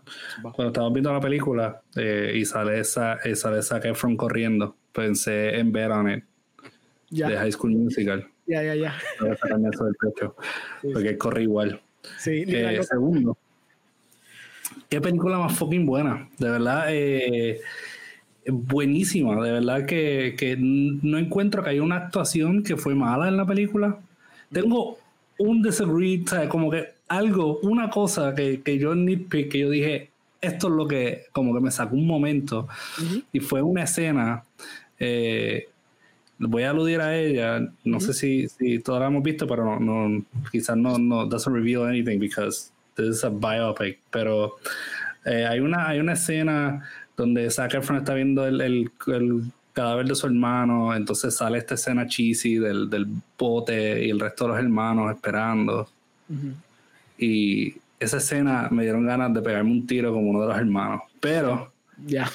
Eh, porque honestamente eh, yo estaba como que, ¿por qué? ¿Por qué hicieron esto? ¿no? Esto no tiene razón de ser. Pero las actuaciones, yo si Zac Efron no se gana el Oscar, yo voy a estar tan fucking decepcionado. porque ese hombre desaparece en ese fucking papel. Él desaparece. O sea, él parece, él parece un fucking eh, Hércules de juguete de los años 80, pero sentimental. Y, y eso a mí me jode pero ah, me gustó mucho, estaba leyendo, de hecho, recientemente me, me llegó la, la, revista de 24 que, que, se la dedicaron a, a Durkin y, la película y cómo, cómo se hizo, y hay, hay un ensayo de eso. Eh, y habla de las decisiones que él tuvo que tomar, por ejemplo, removiendo uno de los hermanos de la ecuación. Eh, honestamente, yo estoy totalmente de acuerdo. Mucha gente, pues, por el lado del biopic que conoce la historia, estaban medio eh, aturdidos por, por, el hecho de que removieron uno de los hermanos. Eh, antes de que se removiera el mismo, ¿no? pero, pero, pero eh, totalmente de acuerdo, porque la película te da ese light-hearted feeling de hermandad que, de que tiene esa familia. y te da obviamente eso, eso, esa masculinidad tóxica, esa paternidad tóxica, te da todos esos temas que yo pienso que muchos de nuestra generación han, han pasado, ¿no? Especialmente aquellos que crecimos con baby boomers en la casa. Ya. Eh, pero te trae también muchos nuances en cuanto a la personalidad de Fritz y la personalidad de los, de los, de los, de los hijos y cómo cada cual eh, tuvo ese, ese struggle. Y, y yo siento que, que tiene ese lightheartedness, pero por otra parte, cuando se pone bien oscura la película, yo pienso que no se pudo haber puesto más oscura porque si no, la película no iba a ser recibida tan bien. Y yo pienso que al, al eliminar la historia de uno de los hermanos, definitivamente. Esa película, en otras palabras, esa película no aguantaba un tiro más, ¿me entiendes? Sí, no. O sea, si moría de una manera trágica, yo no iba a poder aguantar esa película porque ya sentimentalmente uno está saturado ya para el final. sí. Eh, y cuando finalmente tienes ese release y esa paz del final, pues lo hace aún más triste, pero, pero eh, eh, lo hace una, una eh, es- extrañamente una película esperanzadora, ¿no? Y, yo siento que, que este año tuvimos ese tema en, en, en Barbie, ¿no? Cuando ¿verdad? tienes el art de Ken, que sorprendentemente fue muy bueno.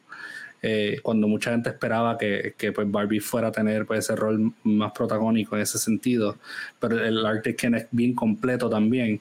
Y tú tienes como una versión bastante reducida de eso en Barbie, pero cuando tú ves esta película y ves la historia de, de ellos, eh, y tienes esta versión realista de, de, de, de, pues crecer como un, un- como, como pues, hombre que, que no puede tener sentimientos y al final del día pues eso no tiene nada que ver, ¿no? Eh, uno, uno sabe que no te hace menos hombre el, el, el revelarte, ¿verdad? Como eres. Eh, hace que la película sea tan, tan buena. Y para mí es una película esencial. Yo pienso que A24 apostó muy bien en esto y, y, y yo genuinamente pienso que esta película va, va a durar mucho eh, desde, el- desde la parte estética eh, cómo fue grabada, editada, todo. Yo pienso la música va a durar muchísimo y va a envejecer muy bien. Y, y me encantó cuando fui al cine y la vi y me sentí súper triste y completo, extrañamente. So, eh, definitivamente está en mi top 5. ¿Te querías pegar un tiro al final de la película? O? No, en el medio de la película, pero al Ah, final de la película. Ya estaba la chile. película dice, no, La ok, guardaste. Not, not No. today. Deja, Not today. deja de ser tan fucking tóxico. así. Exacto. Y la bajaste. Y la la puse a un lado y me acosté a dormir. A mí lo que me gusta de la película, o sea, I Struggle, esta película también terminó, es una película que fue un late edition porque realmente, pues, fue un late edition porque es que literalmente salió a última hora, salió a fin de año. Sí. Um, fue una película que a mí lo que me encantó de ella es que toca un tema bien sensible, que obviamente es la toxi- toxicidad masculina. Y me gustó que la perspectiva que lo tocaron fue que realmente no hubo ninguna escena super over the top, donde quizá el padre está dando una pela a un hijo, una vaina. Realmente todo está bien implícito, todo está como que en either miradas o cosas sutiles que se dice. Incluso la película empieza con que Zac Efron le va, va donde la madre a decirme, yo tengo un problema con uno de mis hermanos. Y él, y él dice, breguen ustedes. La madre se Sí. lo- es la primera. Incluso llega un punto que parece la madre más tóxica que el mismo padre. Hasta Literal. Pero como que la madre dice, no, resuelve con ellos. Es como que, pero ma, no, no, no, resuelve con ellos, resuelve con tu hermano. Sí. ¿Qué te hemos dicho? Que tú resuelvas con tus hermanos. No nos vengas a traer estas cosas a nosotros. Y entonces, Pero, güey, ese opening scene que mencioné al principio me recordó tanto a Raging Bull. yes. Como que cuando Yeah. sale el ring y sale el tipo, yo como Oh, que. ese crossfade Wow, brother, en blanco y cosa. negro. Mm, mm. O sea, Sean Durkin Rico, él ha rico. hecho muchas películas. Él solamente ha hecho fue Martha Mer- Mercy Ah, May esa. Marlene, que es Sí. like, it's like a cult movie, y The Nest. Sí, Yo he visto Martha Mercy whatever. Esa es súper sólida, súper sólida. Yeah. Me encanta porque también él tiene un corillo, pues él está con Antonio Campo y Josh Mond, que él básicamente executive produces las otras películas de ellos, solo que es Simon Killer y James White. So que estos tres directores es como que los tres amigos eh, blanquitos de, de- de Estados Unidos, ¿verdad? Ellos son un corillo, esa película es independiente súper chévere y los tres más o menos están levantándose. Tenemos a Antonio Ujú. Campo haciendo cosas para Netflix, tenemos a este haciendo películas para 24, Josh Mond también, ¿no? Y para Max Porque también. hizo exacto. Hizo serie. por eso mismo Antonio Campo está súper alto ahora mismo. Entonces tienes a Josh Mond que pues, hizo James Wan, que está fantástica, me encanta James Wan, pero hay que es que se quedó más un rol de producción. Pero el hecho de que vemos estos directores también emergentes, bastante contemporáneos, bien contemporáneos, llevan haciendo cine por lo menos los últimos 10 años. es bien fresco, porque, again, la forma que está contada la historia en manos de quizá otro director o quizá en otros tiempos hubiera sido bien Oscar Beatty. Y me encanta lo sutil que es en cuestión de cómo toca todos estos temas, porque es una película que, for the most part, es lo que te enseña en la hermandad. Yo no tengo hermano, pero yo me sentí como que, oh, so este es el tipo de relación de cuando tienes una buena conexión con un hermano tuyo, ¿me entiendes? Y se ve bien representado en la pantalla. Yo entiendo perfectamente esa gama de emociones que tiene Zac, este, Zac Efron cuando está realmente lidiando con la agonía de su hermano y lo que le pasa a su hermano, realmente, y entonces ese final, ese final es tan precioso. ahí fue cuando yo no pude más, ahí literal. Yo, dije como que, este me acaba de agajar y a lo último, cuando pasa lo que pasa, que maldita sea, no. Yo me quedé mirando los créditos. No, sí, Así me, tratando de sentarme no podía, era, era devastador, realmente es devastador y, lo hace de una forma súper gentil, es súper táctico en cómo lo hace y es súper respectful. Yo sé que como tú bien dijiste, hubo esa controversia de que quitaron un hermano, pero es como tú dices, si tú ves la película, tú entiendes por qué demonio no puede estar otro hermano más, porque esa, la película no se compara quizás con la tragedia que de verdad ellos pasaron, o sea, Literal. tratar de emular eso está bien difícil porque yo no sé cómo esa persona, cómo, cómo el personaje que hace este Zac Efron, el último que falta, el último yo sé cómo él no también se ve un tiro. Ese tipo tiene que tener una perseverancia. Y él tiene que tener un self-control tan brutal de haber aguantado toda esa agonía, porque ningún ser humano puede haber aguantado tanta agonía. Eso es algo devastador. por alguna razón, esa película me transportó cuando vi Lords of Dogtown por primera vez, que la había rentado. Yeah, and I was just like a teenager. Eh, tuve ese, ese vibe también. Sí, tiene ese eh, feeling, tiene like a very I guess like early 2000, 2010 type of movie.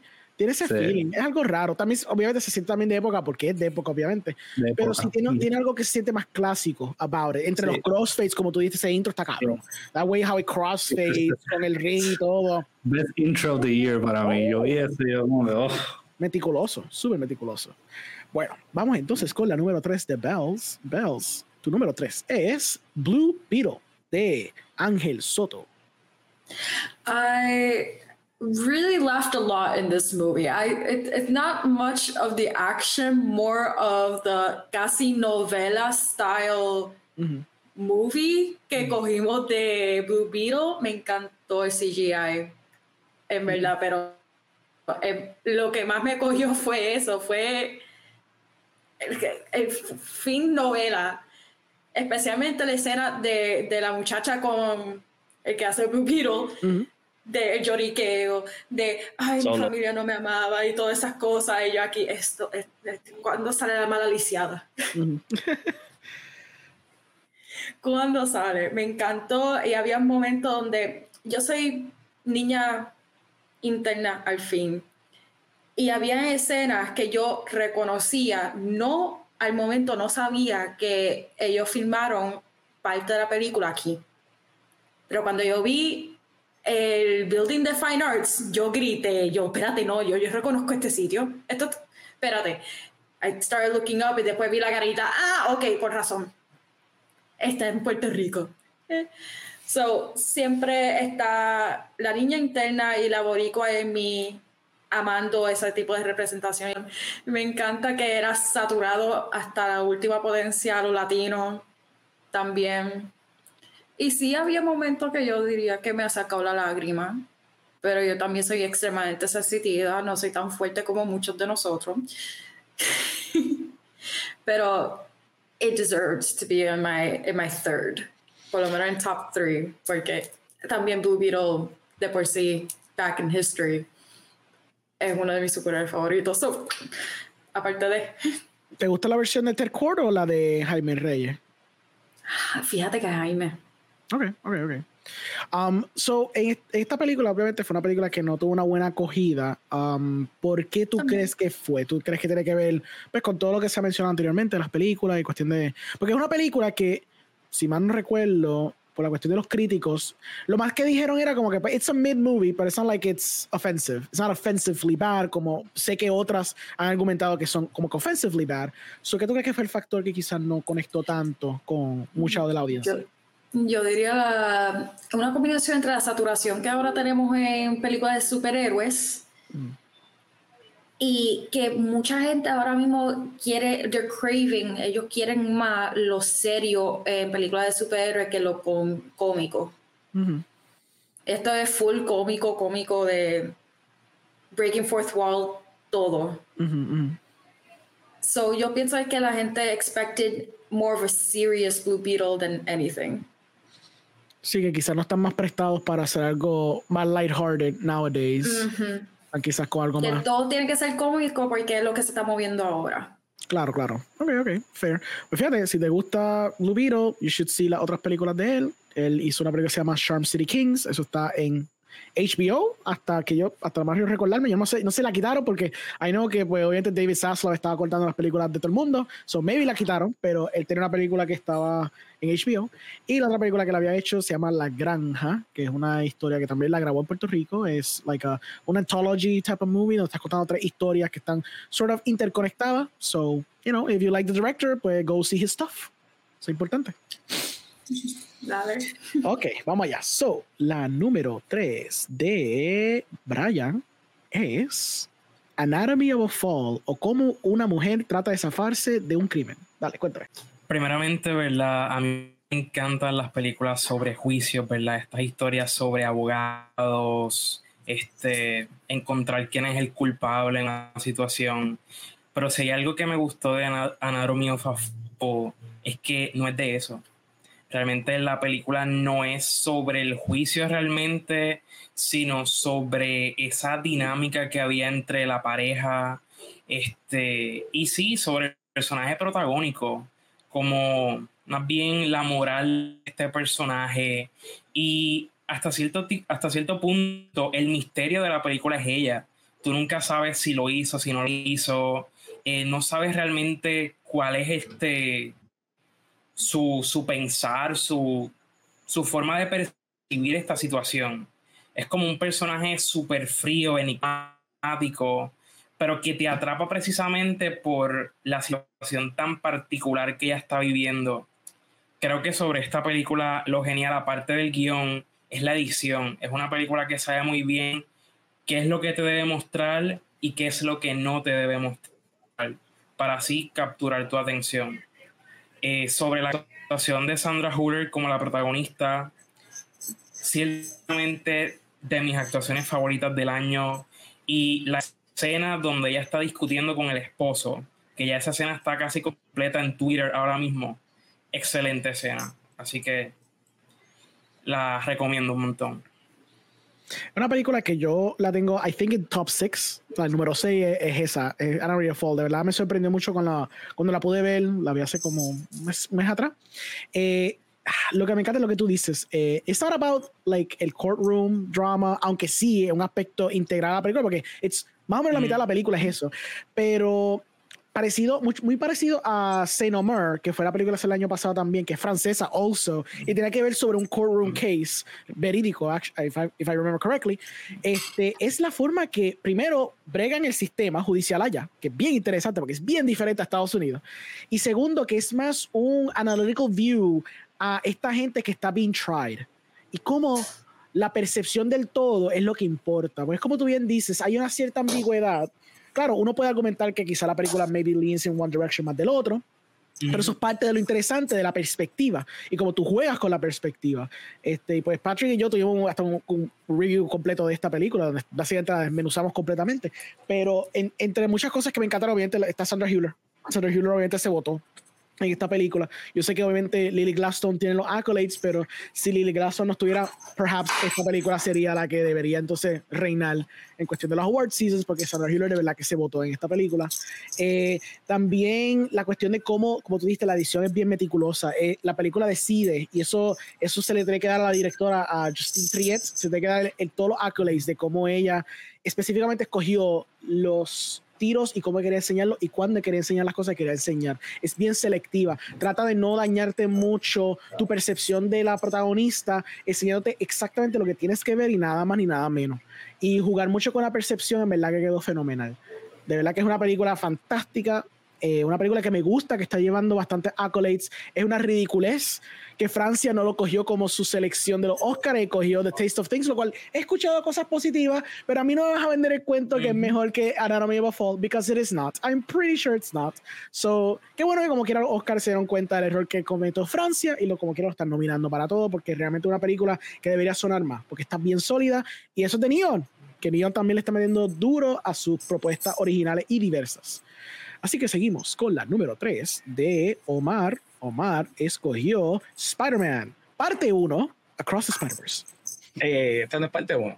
Es parte, eh, it's, it's still a half a movie. Es la segunda. Lo que pasa es que el, cli- el climactic es al final, la Sí, otra sí, sí. Anyway, um, esta película, pues obviamente a mí me fascinó la primera. Eh, ya tenía miedo cuando fui a ver la película, pues dije, puede ser que pase lo que pasa con todas las películas eh, secuelas, la gran mayoría.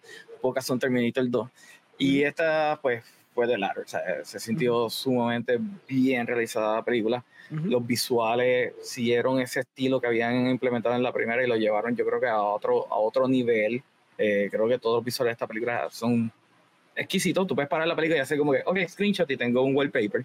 Ujú. Ah, me gustó cómo llevaron la historia de, de Miles Morales, cómo la siguieron eh, elaborando. Y sé que mucha gente está con la crítica de- del canon event y qué sé yo, pero a la misma me, me- a mí me parece un concepto cool. O sea, eh, esta cuestión de que, mira, esto es algo que le tiene que pasar a todos los Spider-Man y la razón por la cual tú no estás en el equipo es porque todavía no te ha pasado el tuyo, así que tenemos que esperar. Y la realización de que, de que Miles es un mistake eh, y cómo eso, ¿verdad? Él tiene que tomarlo y decidir si realmente él es un Spider-Man o no. So, no sé, a mí de, de verdad que la película me encantó, el chase scene fue excelente. ¿Cuánto fue que tardaron? Dos años haciendo el chase scene nada más. En todas esas animaciones con todos 12.000 Spider-Man que hubo. Ujú. So, ya, para mí fue un achievement. Fue un achievement de la animación. Eh, espero que vuelva otra vez se lleve el Oscar como película animada. So, ya, I mean, que van a nominar Wish. No va a ganarle a esta película. So, La única cosa que quizás está en competencia es la de Miyazaki, la de The Boy and the Heron. Es la única que está en contention. Ninja Turtles. Ninja Turtles. Y verdad, Ninja Turtles como que no se le da mucho cariño y me gustó. It was really good. It was Yo really sí, fun. Yo si pusieran una de las de Disney, yo pondría Elemental. Elemental, yo digo que se considera. Yo considero más Elemental que Wish como animación de Disney. Sí, sí. Sony que está, y que está mejor hecha que lo que fue Wish, obviamente. sí, Sí, sí, Wish fue horrible. sí, sí, sí, sí.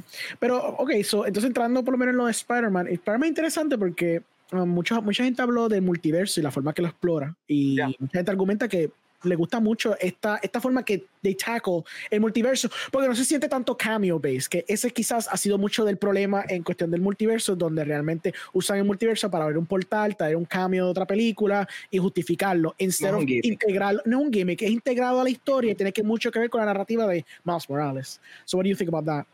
I mean, de la manera en que lo están trabajando y ya de por sí que están implementando cosas de los cómics como el, el Spider-Web este del, del multiverso, um, a mí me pareció que es orgánico dentro de la película, ya lo vimos en la primera, esto es una evolución sobre el mismo concepto, Eh, lo que estás haciendo es expandirlo, hacerlo algo relevante a la historia no sencillamente como en No Way Home, ¿cuál fue la última Spider-Man de, los cambios?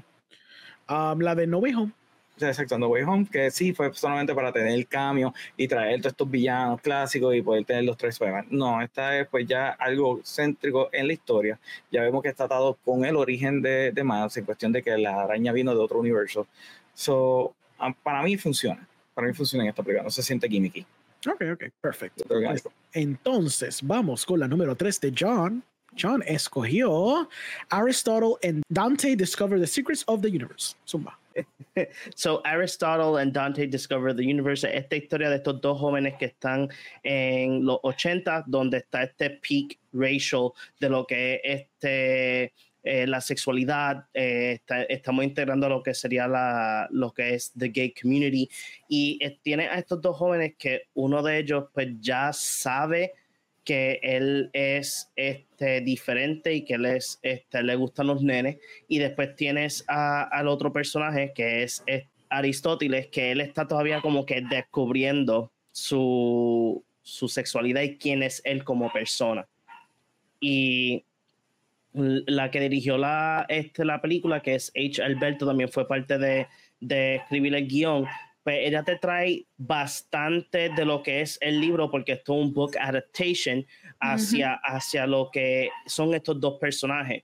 Y en términos de edición, el feel y todo detrás de esta, de esta película fue excepcional, porque fue natural, fue algo que tuvo un cierto fluidez dentro de todo. Y todos estos personajes que son algunos probablemente lo has visto en series o en películas o en películas bien low budget, pero con todo eso hacen un trabajo fenomenal, específicamente los muchachos, los dos muchachos se botan en, en sus papeles. O sea, y llegar a ese, a ese último, a los últimos minutos de la película y ver cómo culmina la historia de estos dos jóvenes es, es brutal, o sea, y cómo, cómo tú ves eh, este cambio de, de, Aristóteles, de ver quién es él verdaderamente y, y cómo todo lo que le ha surgido a su alrededor lo definen a él como el hombre que él es,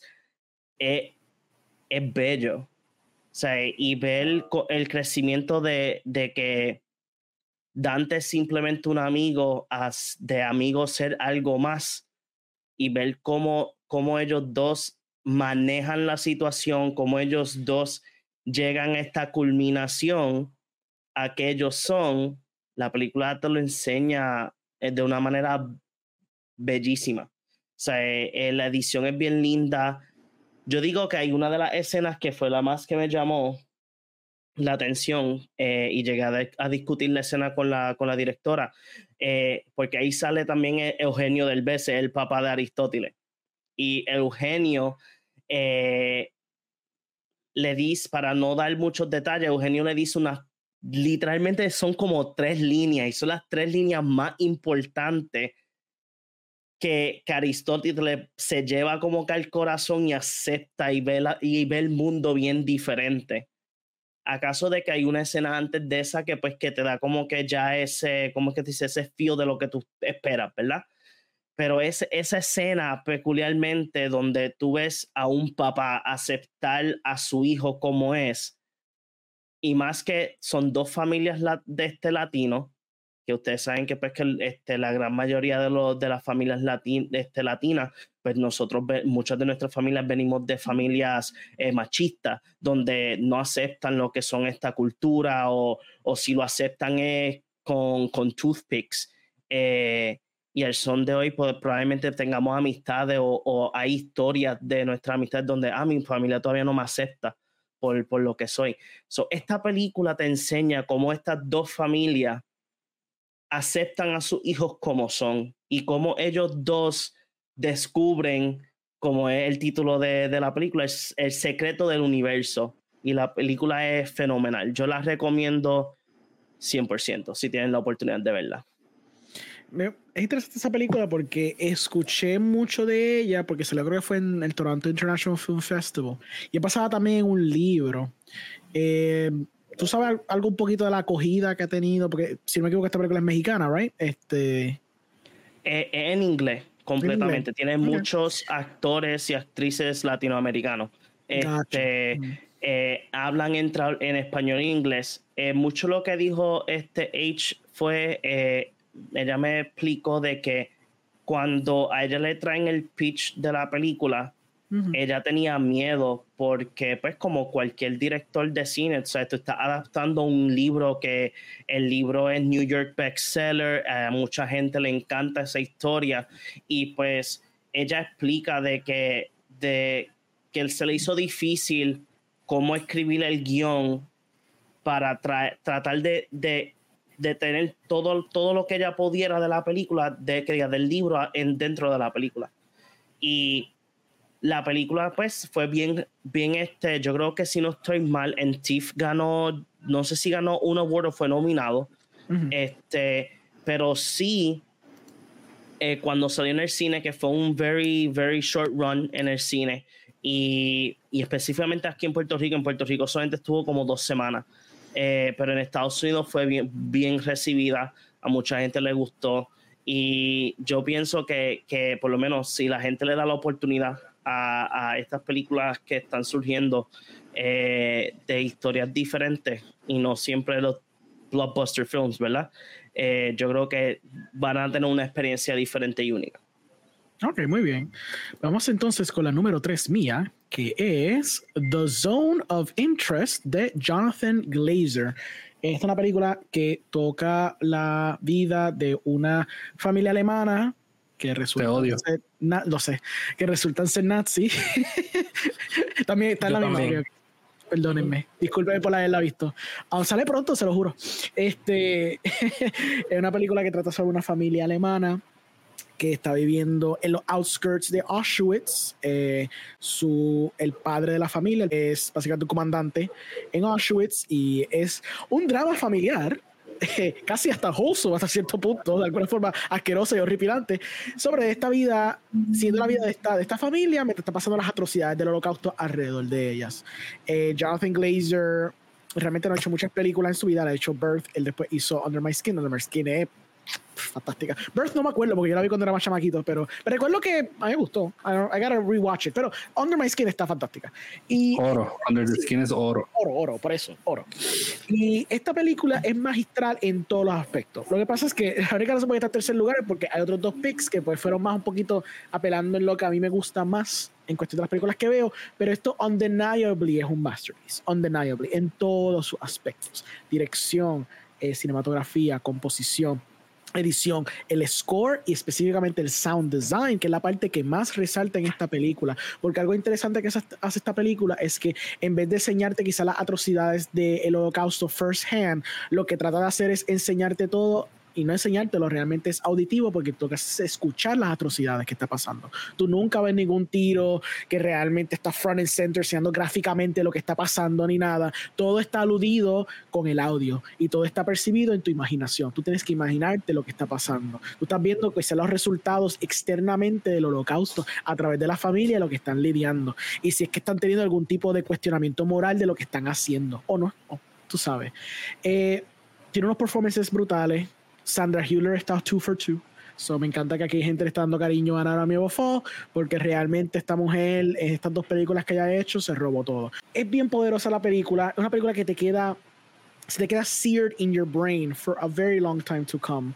Eh, yo daba este ejemplo anteriormente, pero llega un punto en la película que tú estás escuchando los perros ladrando y realmente tú no sabes si estás escuchando perros ladrando estás escuchando gente gritando. Porque realmente el sound design lo juegan de una forma tan meticulosa que realmente todos los sonidos que tú escuchas, todo el soundscape se convierte en básicamente howling screams de la gente que está sufriendo agonía en, en los campamentos de concentración. Eh, es una película poderosa, es una película asquerosa, es una película cruda, pero es real, porque esto sí pasó a sí mismo. Eh, y realmente así es como seguía la gente en su diario vivir mientras estaban pasando estas cosas, porque hindsight wasn't there. So, ver estas atrocidades como se estaban cometiendo, pues realmente eran horripilantes. Y lo que me- más me gusta de Jonathan Glazer es que él jugó con este género, una forma que se siente fresca, porque generalmente tendemos a ver estas perspectivas de la Segunda Guerra Mundial, una perspectiva un poquito más showy, un poquito más, quizás hasta exploitative. Um, tú vienes con los ejemplos como las películas que ha hecho Spielberg, el mismo Nolan, este, tú sabes, el mismo Sam Mendes con die- noven- 1917, que aunque es primera, primera Guerra Mundial, el punto es que cogió el género y por lo menos jugó un poquito más, más allá de lo que se espera de enseñarte quizás soldados peleando, whatever, o quizás las atrocidades of the war, como quizás Schindler's List, que me encanta Schindler's List, tiene su, su lugar en la historia y todo eso, pero la forma que entonces toca este, esta atrocidad ¿verdad? este evento atroz que pasó en nuestra humanidad, pues lo jugó de una manera bien fresca, bien única.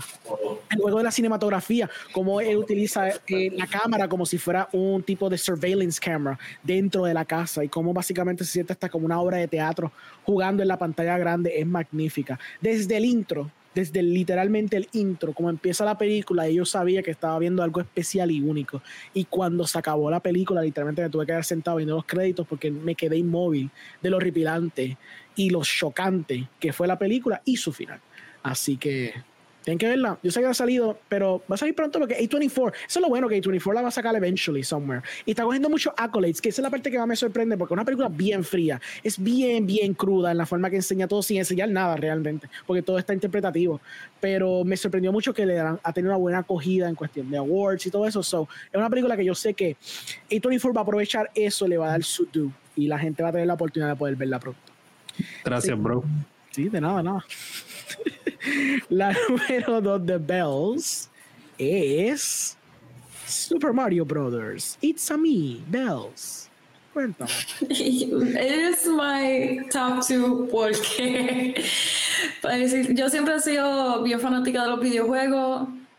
Siempre jugaba Super Mario y esto, aunque estaba media skeptical por por lo menos un voice actor de ahí, it was pretty well done. Me encantó los mini Easter eggs, me encantó la acción, me encantó los colores, cómo hacían todo. Gracias a Dios que dejaron la voz de Toad, por lo menos. Y Jack Black se votó en el voice acting de Bowser. Y las canciones, la música, en verdad que todo en su conjunto, en su entirety, es más de lo que yo pensaba que iba a salir de una película de Mario, de Nintendo. Y cuidado, porque hay todavía cositas que podían hacer mejor.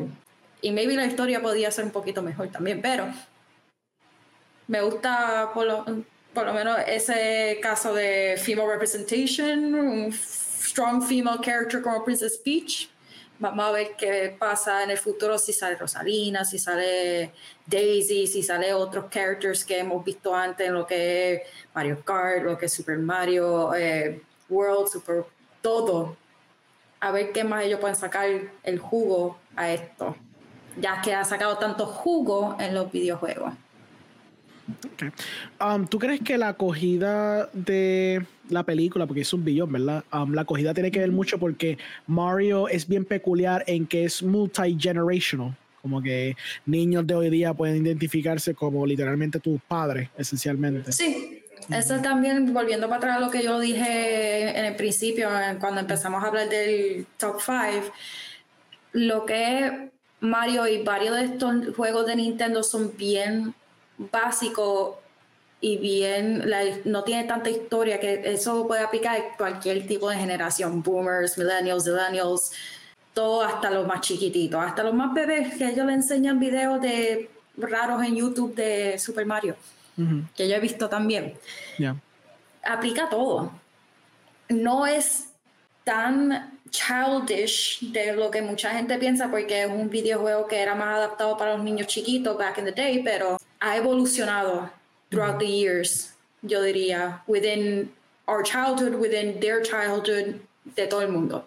Tanto que probablemente la razón por la que lo están haciendo es más por nostalgia, ni, ni no tanto por el cash grab. Y este año ha sido bien curioso porque pues John ha dado dos ejemplos también, que fue lo de Tetris Gran Turismo, tú estás dando Super Mario Brothers, ¿tú crees que ya hemos visto lentamente estos últimos años estudios tratando de como que empujar estos IPs de videojuegos, porque obviamente they need to buscar lo próximo ahora. Este, vemos otros ejemplos como lo que fue Uncharted, este, el mismo, ¿verdad? El Detective Pikachu. ¿Tú crees que entonces Super Mario Brothers era el boost que quizás los estudios necesitaban para justificar estos IPs como potencialmente el nuevo género que se va básicamente a explotar hasta el carajo? Controversialmente no. Yo diría que Last of Us fue el que dio ese boom. Uh, ok, muy bien es, volviendo para atrás también a lo que dice John, que es mejor de ser serie, aunque la película de Super Mario era bastante simple, es como si fuese ir al mundo de los libros, que también I'm a huge bookworm. Yo soy bien crítica con las películas, obviamente, que salen basadas en libros, por esa misma razón, porque nosotros crecimos leyendo, nosotros crecimos jugando estos videojuegos por tanto tiempo que queremos que sea representado exactamente lo que nosotros pensamos. Obviamente, no va a ser exactamente así, porque budgets, porque tiene que cambiar algo de la historia, porque it doesn't make sense, ¿verdad? Es difícil sacar una película de videojuegos sin que se haya criticado tanto si no es como serie. Okay. If that makes sense. of course. Yo tengo un punto en contra. Uh, dale, zumba. Halo. Gracias. Ah, Ah, pero es que ah, Halo. no, no, no, papi, eso está aquí todavía.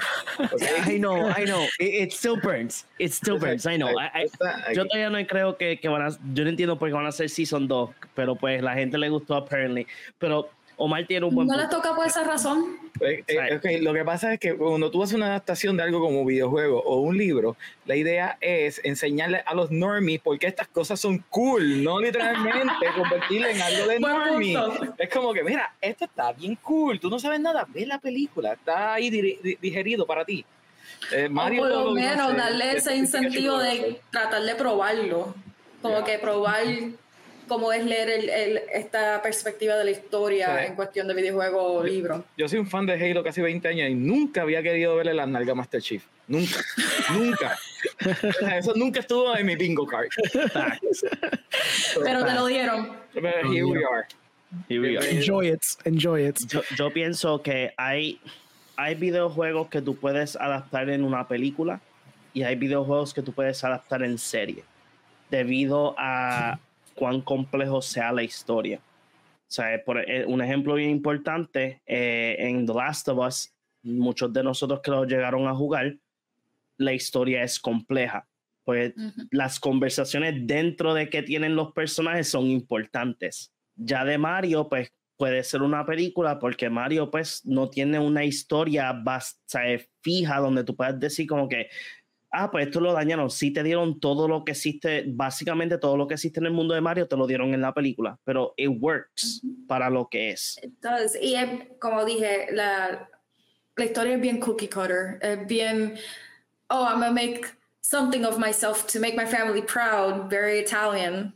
Thank you very much with the stereotypes. Pero, eh, por lo menos le dieron como que un poquito de carne a la historia. Y eso es la película, porque en verdad los videojuegos no tienen nada que ver con not even each other. Sí, el, proceso de adaptación siempre pues, va a ser bien complicado. Obviamente, lo que Omar dice es un buen punto porque el punto de coger estos IPs es porque tienen aspectos que son unique, que es la razón porque tienen una fanaticada tan grande. So, siempre el compromise es ver dónde tú adaptas, dónde tú pasas el proceso de adaptación de cambiar un medio a otro, pero manteniendo por lo menos en la esencia, más allá de la esencia, por lo menos hasta cierto punto la narrativa, el character development de estos personajes que tú los viste en los videojuegos y que entonces quieres tratar de apelar a otro tipo de audiencia que no puedes capturarlo con el videojuego porque no tienes el tiempo para consumir videojuegos. Y se pierde muchas veces ese, como hay un tipo de loss in translation en el aspecto de la adaptación, porque es como, pues Omar dice, a veces lo que hacen estos videojuegos, estas adaptaciones de videojuegos o de libros, porque pasa con los libros también, es que simplemente comprimen demasiado al punto que se siente demasiado genérico y se pierde quizás la magia de lo que había con esa otra propiedad en ese otro medio. Um, pero it's, it's Eso es si no tricky. usan las mismas personas que crearon esta historia Claro. para dirigirlo, porque hay varios que, series que han salido durante estos años que han usado la, autor, la autora como un executive producer o executive director, algo así, que han podido lograr ser accurate to the book or to the game. Y cuidado, porque siempre va a haber algo, pero vas a tener más furia básicamente con la película si ves que el autor o Tú- la persona tú- que creó el video ahí. So, tú eres, ok, so tú, obviamente tú consumes libros. ¿Tú eres de las personas que tú piensas que los libros tienen que ser fielmente adaptados 100% de un medio a otro? ¿O tú estás abierta a la interpretación también del escritor o del director o de los creativos? So, no necesariamente necesitas ser extremadamente accurate. Mm. Ujú.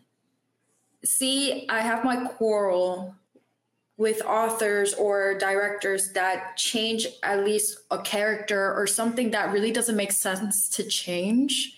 Ejemplo, Mrs. Pettigrew, My Poem Peculiar Children, el love interest se, lo- se le cambió por completo. Ujú. Y fíjate que yo ni vi la película porque estaba enfocada por eso mismo. Ok, ok. De que yo soy bien fiel a este libro. Ujú. Y es una serie de libros de casi siete. Sí, sí, sí. pero no recibió tanto aguaje por esa misma razón, porque cambiaron esos ciertos aspectos que nos gustaban del libro. No sé cómo they freaking did that, pero. Oye, ¿Cuál es el punto de tú adaptar algo que tiene una fanaticada y no le vas a pagar, a pagar respeto a la fanaticada? Eh, tú, Percy Jackson, la, la película de Percy Jackson, ¿verdad? No, no la serie, la serie por lo menos pues está un poquito más grounded en el libro, pero la película Sí, de Percy full. Jackson, yo estaba bien pompeado porque era Chris Columbus que iba a hacer la película y de repente el tipo hizo Ajá. otra historia completamente distinta a lo que era en el libro. Y es como que, Ujú. ¿para quién es esto? No es para los fans, Ujú. so whatever. Sí, sí. That's fair. Bueno, vamos a seguir entonces con la número dos de Omar. Omar cogió una bomba atómica hablando de adaptaciones, porque ese era un libro, Oppenheimer. Cuéntame. Ay, yo no sabía que era un libro, yo, yo fui a por yeah. Oppenheimer. Fue, fue un libro porque eso fue lo que pasó cuando I think que Nolan estaba I think que Nolan estaba como que en un creative rut and I believe que esto es un libro I believe so maybe I'm confused ¿verdad? era un libro sí ¿verdad? Sí, es un No libro. si es un libro. Full, full, full, es un libro. Sí, es un libro. Que Hamilton también es basado en un libro, no en la persona de Hamilton, pues ok. Eh, pero en el caso de Oppenheimer, yo fui a verla por, por la historia de, de Oppenheimer. Um, a mí me encantaron las actuaciones de Ian Murphy. Yo creo que se come la película completamente. Yo tenía mi duda de que él podía ser un leading man y aquí obviamente me cayó completamente. Um, Robert Downey Jr. como antagonista eh, estuvo excelente y obviamente Flores Pugh y ah, se fue el nombre de, de la casa de la esposa. Emily Blunt. Emily Blunt. Eh, ahora, mi único cuento en la película es que yo siento que tiene dos perspectivas completamente distintas. Es como que es un biopic, pero entonces a mitad de película te quieren traer este antagonista, como que no la han sentido que necesita un antagonista en la película. Y siento que es, es un poquito malo. Pero con todo eso, la historia de este hombre que logra eh, ¿verdad? crear esta arma de destrucción masiva y después de lo que pasó, ver cómo él se echa para atrás y lo que está tratando es evitar una proliferación de la energía nuclear y específicamente el crear una, una bomba termonuclear. Pues esa intriga a mí, a mí me encantó de la película y obviamente la historia completa de cómo el, eh, el proyecto Manhattan fue, fue creado y cómo se fue trabajado. Um, y obviamente esta cosa del espionaje de los rusos y cómo los rusos se roban la bomba. So, ya, yeah, a mí me, me fascinó la película. Es una longa de tres horas, pero se va rapidito. Sí, el aspecto de como que el arms race y cómo él trató de prevenirlo lo más que pudo es súper interesante porque él sabía lo que venía. O sea, todos ellos sabían lo que venían y realmente era como que vamos a tratarle como que parar el trencito, pero es, como que once they opened the Pandora's box, they knew. They knew que no había, no había vuelta. Yo siento que esta es como que la película más personal de Nolan. Eh, no, no, no, hay un reliance en, en acción o en, en eye candy ni nada por el estilo. Yo creo que realmente estuvo movido con, con Oppenheimer y quería hacer su historia eh, legit. Y a mí me encantó la película. Me fascinó. Fíjate, eh, esa cuestión de las dos perspectivas, yo pienso que él lo estableció con, con el pues con el cambio de blanco y negro y todo desde un principio, pero para mí el problema con las dos perspectivas es que yo pienso que quizás no supo ya para el final balancear lo suficiente porque al final se sintió like he was trying just to cram the other perspective. No porque se enfocó tanto en lo personal. Es que literalmente hay como 45 minutos a una hora donde la otra perspectiva blanco y negro tú no la ves. So, literalmente right. ya tú te olvidas de, de esa perspectiva de tienes que retomarla otra vez en el tercer acto. Sí, sí. Como que, ¿por qué se supone que el personaje de Robert Downey Jr. no importa? Yep. o sea, que no, tampoco como que un punto de la película es la relación de ellos dos. Tienes como yeah. 20 minutos donde te dan esta relación para entonces crearlo como un antagonista. Y ese es mi problema con las dos perspectivas de la película. Claro. Sí. claro. Yeah. I, I think que la, la decisión made sense to me porque también era cuestión de crear algún tipo de conflicto, como tú dijiste, después crear el antagonista en Robert Downey Jr. y crear un poquito mm. de tensión en la pieza, porque quizás si lo hacías bien by the numbers, donde estás cronológicamente contando la historia de Oppenheimer, ya después de maybe las dos horas ya no te iba a interesar quizás lo que estaba pasando, versus la forma que él la construye, cada acto es como que una pieza importante de la vida de él. So, al principio, la primera hora vamos a decir que es la vida de él, el, los principios de él, cómo él llegó a básicamente hacerlo Trinity y en la segunda parte básicamente esta exploración de que maybe lo que estamos haciendo es un error y ya para entonces el tercer acto es darte cuenta de las repercusiones de lo que pasó y entonces atarlo quizás con Robert Downey Jr. te da como una perspectiva terciaria de lo que, para no estar halagando quizás hasta cierto punto Oppenheimer, aunque claro, la película te da a entender que Oppenheimer es like this misunderstood man que básicamente quería hacer lo correcto, pero se dio cuenta que no podía hacerlo y tenía esta cuestión moral. Pero Robert Downey Jr. es que propone la idea de tener una perspectiva diferente de como que, mira, este era el problema con Oppenheimer. Oppenheimer se creía que era la gran cosa, Oppenheimer esto y lo otro maybe it doesn't work, pero yo puedo entender por qué no la tenía que construir una forma así para que quizás no se sintiera tan aburrida. Um, porque si lo hacías bastante straightforward, quizás perdía a la gente. Tal vez si hubiesen empezado diciendo de que había un beef entre ellos dos y entonces le está contando mm. la historia de Oppenheimer. Pues ok, claro. pues podemos atar ese principio con lo que pasa al final, pero nuevamente sí, sí, sí. en la película se olvidan completamente de esa narrativa por casi 45 minutos. Claro, claro. Y después claro. la vuelve a toma. That's fair, that's fair. I mean, they do establish el beef de parte de Robert Downey Jr. He does mention el hecho de que él, como que, ah, están hablando de él, pero I'm gonna have it, right? Como que esto no, él no merece un problema. Él fue el culpable. Que lo están diciendo del primer acto. Lo que pasa es que el reveal es lo que. Es, it's a weird decision, porque obviamente, para la gente que sabe un poquito de historia, saben que obviamente él hizo lo que hizo.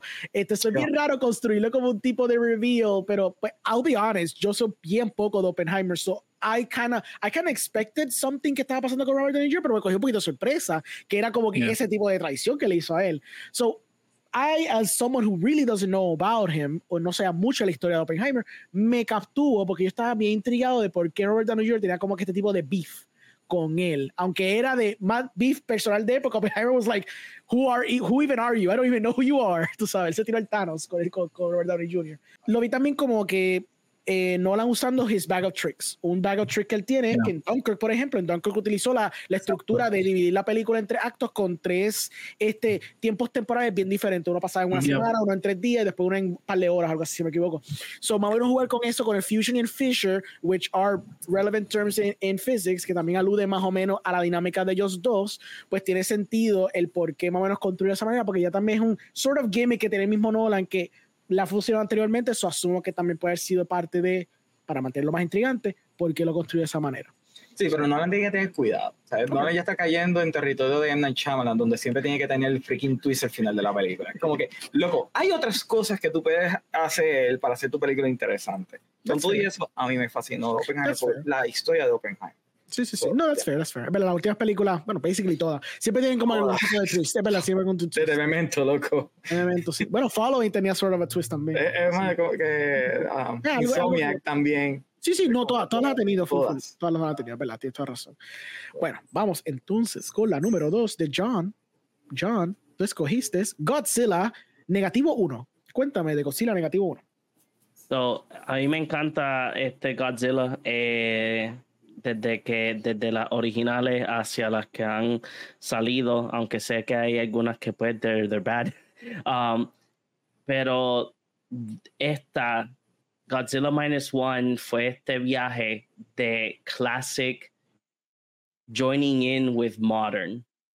Y tú tienes esa esencia de lo que es este classic, este Japanese Godzilla, pero con el modern touch de hoy en día. So, tú no pierdes esa esencia desde el principio al final de la película de que tú estás, literalmente tú sientes que tú estás viendo una versión de las originales, pero con todo lo que hay ahora, el CGI, la tecnología y todo. La película tiene una buena historia bien straightforward entre lo que es, la, lo que es Godzilla y lo humano, como, me, como el, el director este, Takashi Yamazaki mezcla eh, estas dos historias te las hace sentir bien natural, ¿sabes? Donde no te están como que a ah, todo, todo, el enfoque va a ser de Godzilla y, o, o, todo el enfoque va a ser lo humano. Es que hay un balance y hay una historia también detrás de donde están los, pues, los personajes principales, que son los que tú ves este, frecuentemente, hacia como también este, quieren, eh, él mete lo que es como que el, el, gobierno también, cómo funciona, de que, ah, mira, este, está pasando esto, pero si, pues, si ustedes lo llegan a encontrarse con él otra vez, pues eso es problema de ustedes, no es de nosotros. Este, la película es para mí, o sea, yo sé que es mi segunda, pero para mí es perfecta, o sea, desde el principio al fin. Sí hay momentos que tú dices que como que trataron de mantener tanto lo que es ese classic, ese, ese classic look que pues el CGI se ve kind of weird este, en Godzilla per se, pero con todo eso it makes sense, porque la idea era mantener ese feeling de, de lo que es Godzilla, eh, eh, OG Godzilla, the original one. Um, Minus One, de verdad, una sorpresa. Eh, ver ver en la, cuando yo me senté en el cine, el cine estaba fulete y era la primera tanda. Yo fui a la primera tanda, la del mediodía, y la sala estaba llena. O sea, y mucha gente estaba impresionada de que la película en japonés con subtítulos en inglés. O sea, y eso fue eso es algo que también me encantó de que no hubo doblaje, todo fue original, o sea, con, como, como se manda. Y es simplemente ese feel, mano. O sea, no tenía no era una edición de que tú veías crossfades ni nada, era bien simple, se sentía like classic, eh, cogiendo film, chopping it off y conectándolo. O sea, la película se sintió bien. O sea, todos los que sean fans de lo que es Godzilla, este, la, la versión japonesa, todos los que sean fans de esas películas originales, blanco y negro, a, a transicionar a color, le, esta película es, la, es para ellos. O sea, a, aludir a, esto, a esos fans de Godzilla. Y ese score, John, ¿qué tal? Ah, el, el score estuvo fenomenal.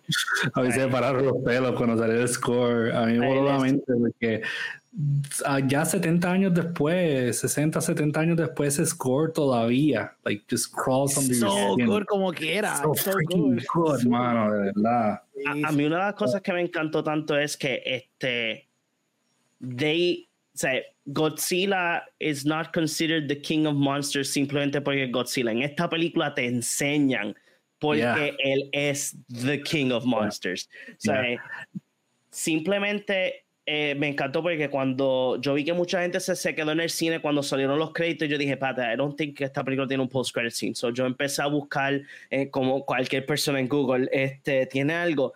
Y me encantó que el director en una entrevista dice de que ellos no quisieron dar un post-credit scene porque ellos querían ver cómo esta película funcionó en lo que sería en el box office para no simplemente decir como muchos estudios como que vamos a hacer siete películas de Power Rangers o de The Monster Universe este y llega la primera y ¿qué pasó con la otra seis? Oh, we didn't make enough money ¿sabes? pero esta película es promising de verdad ¿sabes? Si Yeah. no han tenido la oportunidad de verla ¿sabes?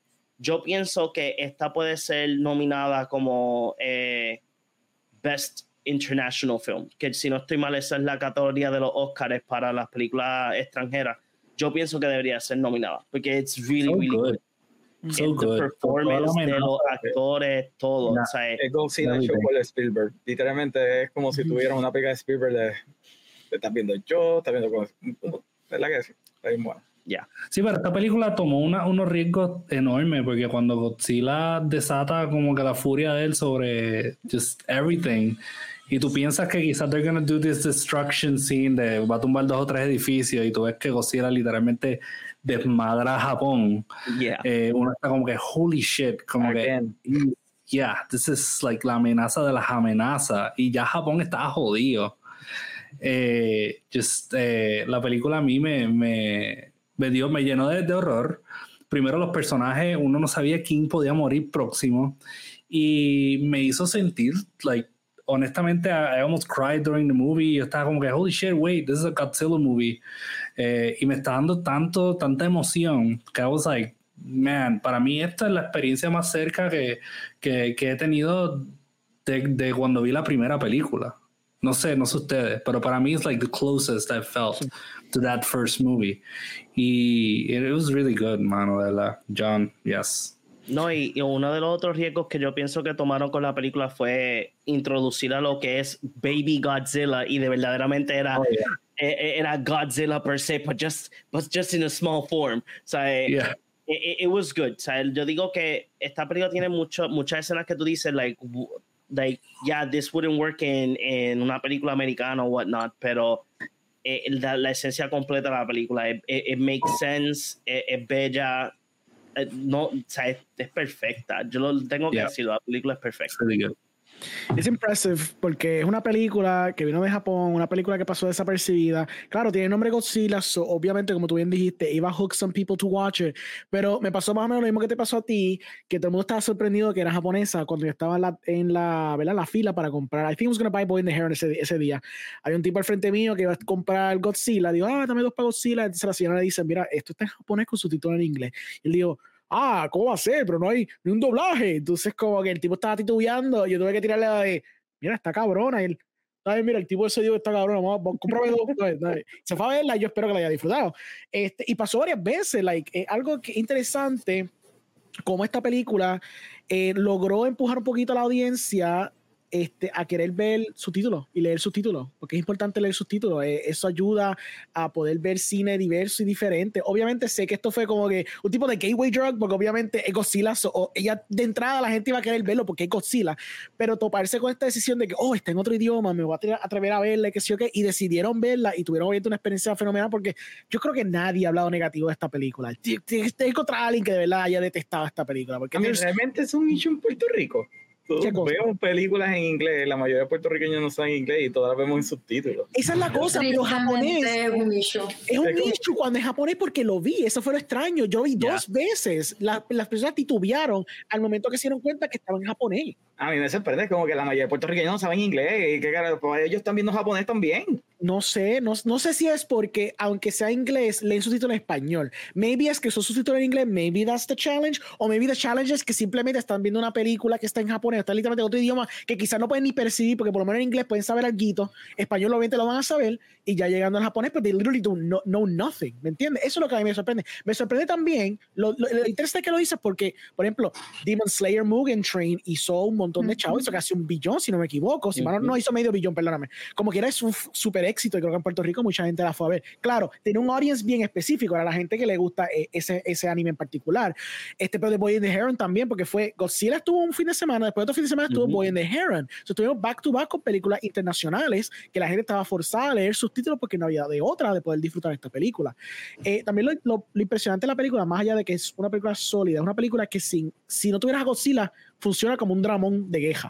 Igualmente, literalmente funciona. Está tan sólidamente hecho que me sorprende porque obviamente, they're the ones who created Godzilla, so they know how to crack the code. They knew, como lo hicieron con la primera película, ellos hacen te, te, hacen a ti, como dice, empatizar con los personajes los humanos de la película. Algo que las películas americanas constantemente fallan en lograr capturarte. Lo más cercano fue en mi 2014, porque pues yo tengo un soft spot para Gareth Edwards, creo que era que había hecho. Pero más allá de eso, realmente este, nunca te importaban los personajes humanos en las películas de Godzilla. Te importaba el Godzilla destruyendo cosas, porque después no había más nada. en el aspecto de blockbuster, poder darte una película que tiene una estética de blockbuster, tiene un feeling como blockbuster, es entretenida, es action-packed, tiene momentos emotivos y tiene una buena historia con personajes que tienen arcos de personajes y son personajes que you actually care about y tú empatizas con ellos y tú estás pensando contra, mano, que chaviendo se le murió la muchacha, cómo él va a lidiar con este trauma, qué sé yo qué diablo. Te da un personaje que tiene ya un conflicto y el conflicto está metaforizado en Godzilla, que eso es lo importante de Godzilla. Godzilla siempre funciona mejor cuando es una metáfora. Por eso la, la de 1954 funciona, la de Shin Godzilla funciona y por eso esta funciona. Y por eso las de, las de Legendary Pictures, por más cool que son, como no son metáforas a nada, at best, la de 2014 es la más que se acerca a una metáfora. No funcionan. De ellos se caen de la alegría porque no te importa. Son, son prostituciones del monstruo, ¿no? es como que vamos a prostituir el monstruo, es grande, es poderoso ya. Y, ah, eh, me, hubiese gustado una versión americana que hable sobre el guilt de ellos haber bombardeado a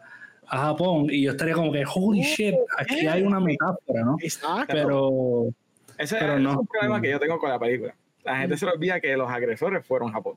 Y en la película, literalmente, tú tienes un piloto que es kamikaze, tú tienes que en todo momento están diciendo nosotros perdimos la guerra por gente como tú o porque el gobierno fue incompetente y nunca en ningún momento la película hace un address de que, mano, en verdad nosotros fuimos unos hijos de puta que nos fuimos para China y matamos casi como 20 millones de chinos. O sea, ese es mi problema con la película. Pero está bien brutal, pero es bien freaking weird ver a Japón que fueron unos agresores en la Segunda Guerra Mundial y que la película lo pone como que somos las víctimas. Pero acuérdate, eso pasa con las películas americanas. No, es como ver una, como la película que tuviste de, de los nazis, que te lo pusieron como que ellos son los buenos. Bueno, I, I, understand, I understand, pero lo que te quiero decir es que Estados Unidos doesn't shy away de tratar de demostrarte como los, los ganadores de todo o los que hicieron las cosas bien. Ah, They do it a lot. Esa es la cosa. Y obviamente que obviamente el problema va a ser es que una película que está hecha por la tierra natal, obviamente se van a percibir ellos de una forma más empática, porque obviamente es para ellos. Es revisionista, porque en ese entonces no te, en ese entonces no, no, te iban a traer esta perspectiva cuando, cuando recién salidos de la guerra, por, por mero, mero, ¿verdad? Mero honor o pero hoy día, recapitulando, ellos sabían que existía este tipo de personas que, que sí fue víctima. Si uno lee, por ejemplo, a Masuji Ibuse, hay una novela que se llama Black Rain, y habla de, de las víctimas de, de, Hiroshima. Pues ellos no escatiman en decir que estos son productos de lo que ellos hicieron o como un castigo, pero sí, eh, no todos eran culpables de esto, ¿no? Al igual que no, no culpamos a los americanos por, por, por, meterse en todos los países latinoamericanos y matar Incluyéndonos a nosotros también. incluyéndonos a nosotros, incluyendo a los japoneses, incluyendo para a todo mí, el mundo. para mí es weird. Imagínate la misma película, pero con un SS officer. Mm, ujú. La misma película, Yeah. pero cámbialo de un kamikaze a un SS officer. Lo mismo, la misma historia, el, el que perdimos la guerra y estamos todos jodidos, el que viene este monstruo a atacarnos, toda la misma drama, pero ponte Ujú. un SS officer. Todavía hubiese sido buena porque el kamikaze estaba enseñando que he wasn't really into it, sino que la situación era eh, este, esta, este blind jealousy que había con el emperador y, y el rol que le había tocado a él, pero no el rol que él se había impuesto, ¿no? Ese rol se lo impusieron a él. So, si fuera un SS officer, y que sí han habido películas donde tenemos estos ex-nazis, ¿no? Eh, yo siento que, que, que, es más, si nos vemos por, por, por darle un ejemplo súper americanizado, vemos la de Three Billboards Down. Eh, ¿cómo Dark que se llama Ever, la de- Ever Mystery, creo que era. Yeah. esa, sí, que tienes el personaje de Sam Rockwell, Yeah. que era un súper racista. Y al yeah. final tú terminas empatizando con él. Doesn't mean make us any racist ni nada por el estilo, makes him a bad character. Claro. Yeah, I think it's part of the development. Payamas, la que tú dijiste. No, sí, no, no. La, Ah, la de, la, no, no, sale de Sam no, no, no, no, La de, la de Three Billboards Down, Everson, eh, Es Missouri, que Ah, ese era ya, el ya, que que, Sam Rockwell es como que bien racista y después Sí, él empieza, de comment. usar el N-word punching, empieza a decir African American punching y, Sí, y, uno, y da risa en cierto modo, pero uno dice, damn, this guy is a bigot. Es como que Yeah. lo más horrible del mundo. Sí. Pero eventualmente el personaje evoluciona a ser, o sea, el, el, el arc de él es como que salir de esto, ¿no? Y, por- y, y, y librarse de estas nociones impuestas. So yo pienso que even if it was an SS officer, I think de manera narrativa it would have worked. ¿verdad? Si En- en mi seguíamos opinión. ese mismo plano de la idea de que él Right, está en contra de. Claro, claro. Yep. Obviamente, porque sí estaba bien. te- A mí me gustó la película. A mí me gustó. E- esa parte histórica, me. bien. That's fair, that's Yeah. fair. Vamos con la número dos de Brian. Él cogió la anti-Barbie, Poor Things, de Yorgos Lanthimos. ¿Es de anti-Barbie? Es como que un paralelo multiverse de Barbie. Puedo entender esa observación, ¿verdad? De que algunas personas lo consideren el anti-Barbie. Pero para mí, Poor Things es una película inicialmente bien al garete, sumamente al garete. eh, eh, pero funciona gracias a la increíble actuación de Emma Stone. Pienso que es, es una de esas pocas actuaciones que yo podría describir como valiente, porque es, es que es un rol que tiene muchos retos, más allá de el montón de cosas que tiene que hacer y, y la cuestión de que es como un, pro- un prototipo de Frankenstein, básicamente. Es una persona que está aprendiendo, o más bien reaprendiendo, cómo funciona el universo, cómo ¿verdad? las personas interactúan, qué es lo que está bien, qué es lo que está mal. Creo que es una actuación que tenía muchos retos y Emma Stone supo eh, hacer un gran trabajo. También la dirección de Yorgos Lantimos es fascinante visualmente, es una gran película. Diseño de producción, vestuarios, fotografía. Visualmente es una película que cautiva la atención. Aun cuando la historia, ¿verdad? Se podría decir que puede ser, pudo ser mejor en algunos aspectos. Visualmente la película nunca falla. Y creo que este año particularmente pude apreciar mucho el cine de Lantimos. Me, puse a ver, ¿verdad? Algunas de sus películas como Dogtooth, um, The Killing of a Sacred Deer, películas que nunca había visto de él y que ahora, ¿verdad? Las veo y, no sé, me parece uno de los directores más fascinantes trabajando ahora mismo. Y Portings hasta cierto punto lo demuestra. Es, es una película que sí se siente raro que él haga esta película que es este pues con una temática bastante feminista pero no sé creo que el elenco visualmente todo funciona a un nivel que no sé si es el anti Barbie pero me gustó aún más que Barbie y Barbie me gustó, así que... Eh, me encantó esta película mucho porque, como tú dijiste, es bien atrevida, eh, es bien risque. Do you believe que la película, porque es una conversación que estuvo pasando, tú piensas que una película que se siente exploitative en la forma que decide contar essentially the female experience? Fíjate, es que creo, primeramente, que es, es una temática bastante... depende de la perspectiva en que tú lo visualices pero desde la forma en que yo lo visualizo, creo que hay que aceptar que, no sé, a veces el que una película se atreva simplemente a, mostrarnos todos, a ser como, no sé, sumamente abierta con, los temas que aborda, no necesariamente, pues, es algo, debe, debe ser visto como algo negativo. Sí, porque es una película que obviamente eh, demuestra mucha escena de sexo, porque obviamente es un, es un, un sort of sexual liberation story, es un coming of age story, especialmente la perspectiva de the, Frankenstein's monster, porque entonces la película en esencia es Frankenstein, Frankenstein's monster, pero en vez de ser Frankenstein monster es una mujer y es una mujer que está básicamente creciendo de nuevo, volviendo a nacer, volviendo a existir, volviendo a vivir, eh, tener estas experiencias de vida en un mundo donde se cuestiona quizás los roles este, de los seres humanos, cómo se supone que uno se comporta en la sociedad y cómo rompe con esos esquemas. Um, a mí lo que me fascinó también es Emma Stone que realmente, y esto es algo que se había mencionado anteriormente, que Emma Stone no tiene que hacer este tipo de rol. Emma Stone ya es una actriz que está establecida. Ella no tiene nada que demostrar en cuestión de su performance, en cuestión de cómo ella actúa, en cuestión de nada. Y aventurarse con Yorgos Lantimos a hacer esta película, hacer un short film, y creo que va a ser otra película más con él, y actuar como productora. ella está básicamente aceptando y a OK todas estas decisiones de Yorgos Lantimos. Me parece bien fascinante.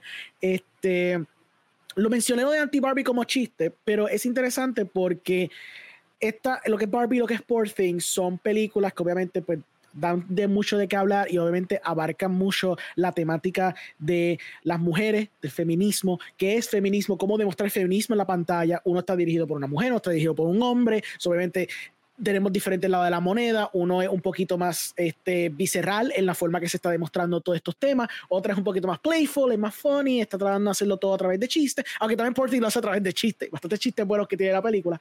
Um, ¿Qué tú crees de esa cuestión de ver este tipo de cine un poquito más Um, visceral, un poquito más real, un poquito más crudo, porque obviamente Poor Things, para alguien que realmente no ve películas de esta índole, especialmente cosas como Yo con Lantimos, es más en large, películas que tocan estos temas tan in your face about it. ¿Qué tú piensas de eso? Yo creo que es importante que se haga, o sea, yo creo que ¿verdad? Uno piensa en una película como Barbie y Barbie es una película que está diseñada precisamente para capturar a una audiencia mucho más grande. O sea, Barbie es una película que desde el principio, ellos sabían que iban a recaudar un montón de dinero, que mucha gente la iba a ver, y es un filme plenamente comercial. Mientras que Portings, ¿verdad? Quizás la película se arriesga más cosas porque es una película que ya reconoce que no necesariamente va a ser un gran éxito taquillero, pero que sí está dirigido a un público que está dispuesto a aceptar esta propuesta y lo que tiene que decir en sí. So, la número dos de Patrick es The Boy and the Heron, hablando de películas internacionales, películas que hacen, obligan a la gente a ver subtítulos. Cuéntame. Así es, qué horrible es leer subtítulos. Anyways, eh, tengo que decir eso para que la mayoría esté de acuerdo. Eh, no, pero eh, cuando fui a ver esa, esa película, fue literalmente lo que mencionaron ahorita de que de que yo estaba como que quiero ver Godzilla, quiero ver esta. Yo dije, la primera que, que den la veo terminé viendo Godzilla y después terminé viendo esa. Y, y sinceramente, esta película, yo soy más o menos un Miyazaki fan, no digo más o menos porque no, no, me, no me ha encantado como que su trabajo del 2000 en adelante. Me ha gustado, pero no me ha encantado. Eh, pero, like 90s, Miyazaki, eh, Totoro, como que a mí me, me, gusta mucho. Y yo siento que esta película es un, una continuación extraña, ¿no? Porque Totoro tiene como que la, la, madre en el hospital y todo, pero en este caso es como que el duelo. Y, a mí me, me, dos cosas me impactaron. Primero, el, título original de la película, que es How Do You Live? no The Boy in the Heron. Y yo como que, ¿por qué no lo titularon así? yo me sentía deprimido antes de verla, ¿no? Con ese título. Eh, y, dos, eh, el hecho de la, exploración de, de, la mente de un niño en el duelo. Y, y cómo, por ejemplo, este niño no tiene miedo a herirse físicamente y, y a cuestionar el hecho de que él nunca vio a su madre eh, morir y por eso hay un, cierto tipo de negación y uno ve todos esos, esos stages of grief manifestándose eh, a través del, del Heron, right? Y, y, la relación del niño con él.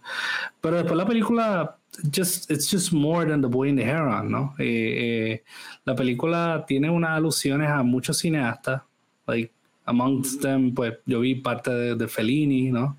Eh, veía Lynch, leía un montón de cosas así.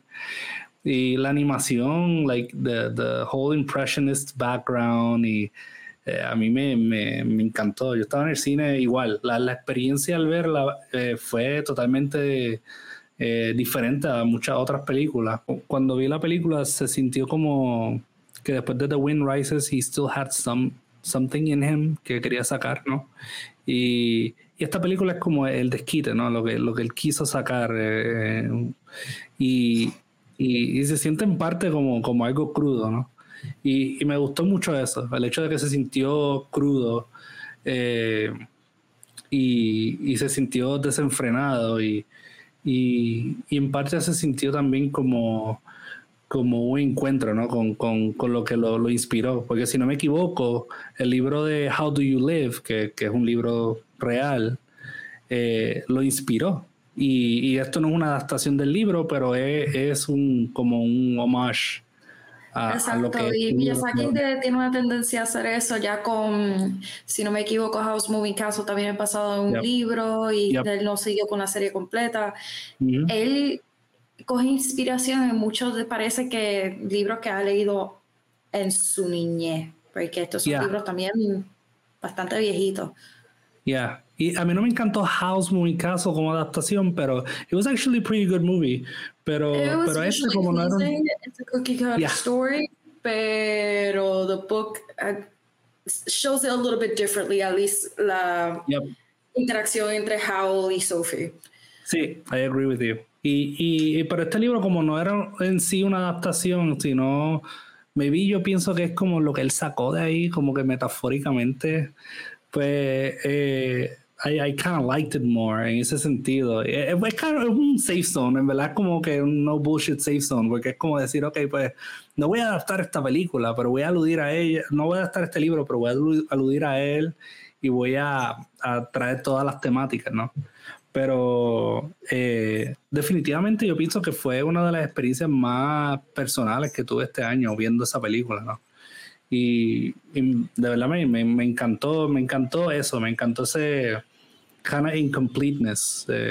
hay, hay, ciertos autores, yo pienso que hay ciertos artistas, como quizá lo fue Kafka, que, que, que, no que ahí tiraron como The Trial, que tiraron esta, esa obra incompleta, pero que como se siente tan inconclusive, pero a la vez se siente tan infinita, ¿no? uno no, no, no quiere terminar de verla, uno quiere verla de nuevo. Y así yo me sentí viendo esa película, como que sentí que no, no quería terminar de verla y quería terminar viéndola de nuevo.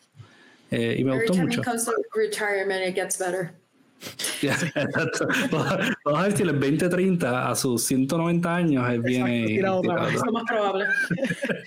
sí, es una película que, qué bueno que tú dijiste que se sientes un poquito incomplete, me viste se está un poquito vacío, porque eso fue mi percepción cuando la vi. Era una película que habían escenas que yo decía, esto es captivating, either visually o quizás eh, emocionalmente, pero del todo, cuando la película se acaba, tú literalmente sientes un vacío cabrón y era algo bien difícil de poder describir. Yo tuve que llamar a Edward y Edward no me contestó porque literalmente la estaba viendo cuando yo salí de verla. Entonces tuve que hablar con él el próximo día.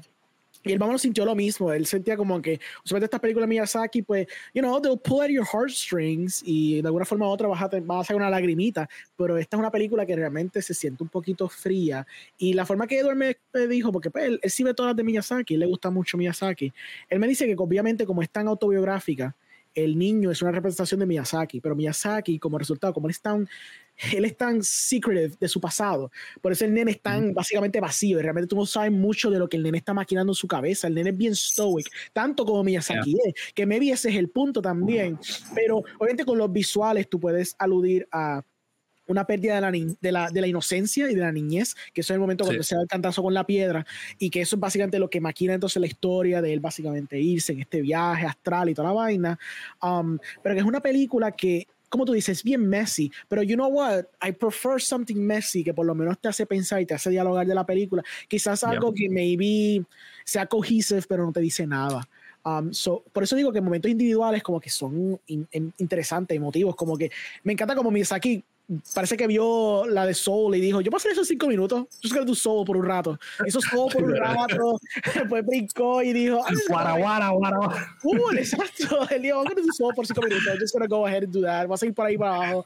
Like, y es una película bien, es bien rara. Yo me puse a ver, ¿verdad? I usually don't do this, pero fue una película que me sentí tan confundido y dije, am I stupid? Am I not getting it? Entonces, yo, Literal. yo puse el video en YouTube de como que gente tratando de, I guess, extrapolar algún tipo de meaning. Uno me pareció muy curioso. Um, en tercer acto, él básicamente se encuentra con su tataratío. Y el tataratío le está diciendo, mira, este, yo estoy construyendo este mundo, yo necesito que tú eh, preserves mi mundo. Necesito que tú construyas, porque ya yo no puedo seguir construyendo. Ya yo estoy al punto de hacerte morirme. Yo necesito que tú construyas por mí, tú sí, le, des le des estructura al mundo que creamos. No importa cómo sea, pero necesito que tú estructures el mundo. Y mucha gente aluda a la idea de que esto es Miyazaki, básicamente dándose cuenta de que realmente no hay alguien que va a seguir su legado porque tiene a su hijo, pero tengo entendido que su hijo, he's not very proud de lo que su hijo ha hecho en el estudio Ghibli.